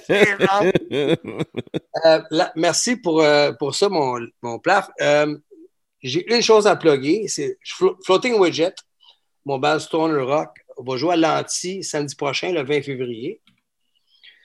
Ça va être mon premier show de l'année. Et euh, Carl-Emmanuel Picard qui fait une job absolument débile de. Ouais, c'est vrai que lui, euh, Le podcast, il sera pas sorti quand, que- quand tu vas jouer, euh, par exemple, euh, Donc, j'ai fucking. C'est fuck quelle date que tu as dit? 20 février. Qu'est-ce que c'est dans trois jours? Ouais, c'est ça. Bon, on ben, sort le podcast d'un Ah mois. merde. bon, ben, J'aimerais Mais- juste euh, annoncer mon, mon, mon- ma nouvelle amitié profonde pour vous tous. Ouais, ça, c'est le fun. C'est le fun. Mais euh, écoutez, euh, moi, je vais, au pire, je vais faire une plug pour toi. Là. Allez, les, allez les écouter sur Spotify, allez les écouter sur YouTube. Euh, ça a été tout un plaisir. Les gars, je ne sais pas si vous avez un petit quelque chose à dire avant qu'on s'en aille. Sinon, ben, merci Sandwich, tout le monde. sa- Sandwich, a de quoi dire. Oui. Vince, Oui. c'est euh, c'est une entité ici au Québec, sérieux. C'est euh, une rockstar euh, qui ne sait pas qui est rockstar. Sérieusement, là, je trouve ça hot en crise. Sincèrement, euh, Vince, là, ce que tu fait pour euh, Groovy puis tout ça, puis euh, tout ton cheminement, moi, là, c'est wow. Puis à la limite, merci pour le rock que tu as fait avec les années. Super. c'est- On n'a pas- on n'a jamais assez. Bonne fête! Ouais, merci, euh, merci Vincent. Merci Eric d'avoir invité euh, Vincent. C'était une esti de bonne idée.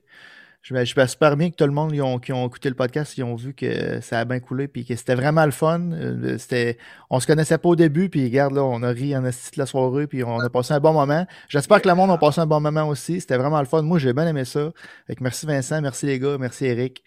Euh, on va se refaire ça Merci, en Vince. personne. Oh yeah! Yes, merci tout le monde d'avoir écouté. Ça a été vraiment extraordinaire, Vincent.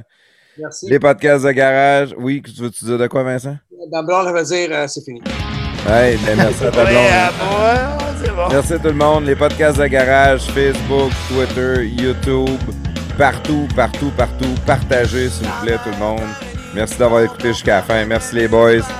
Et brossez-vous les dents! Et quelques rares amis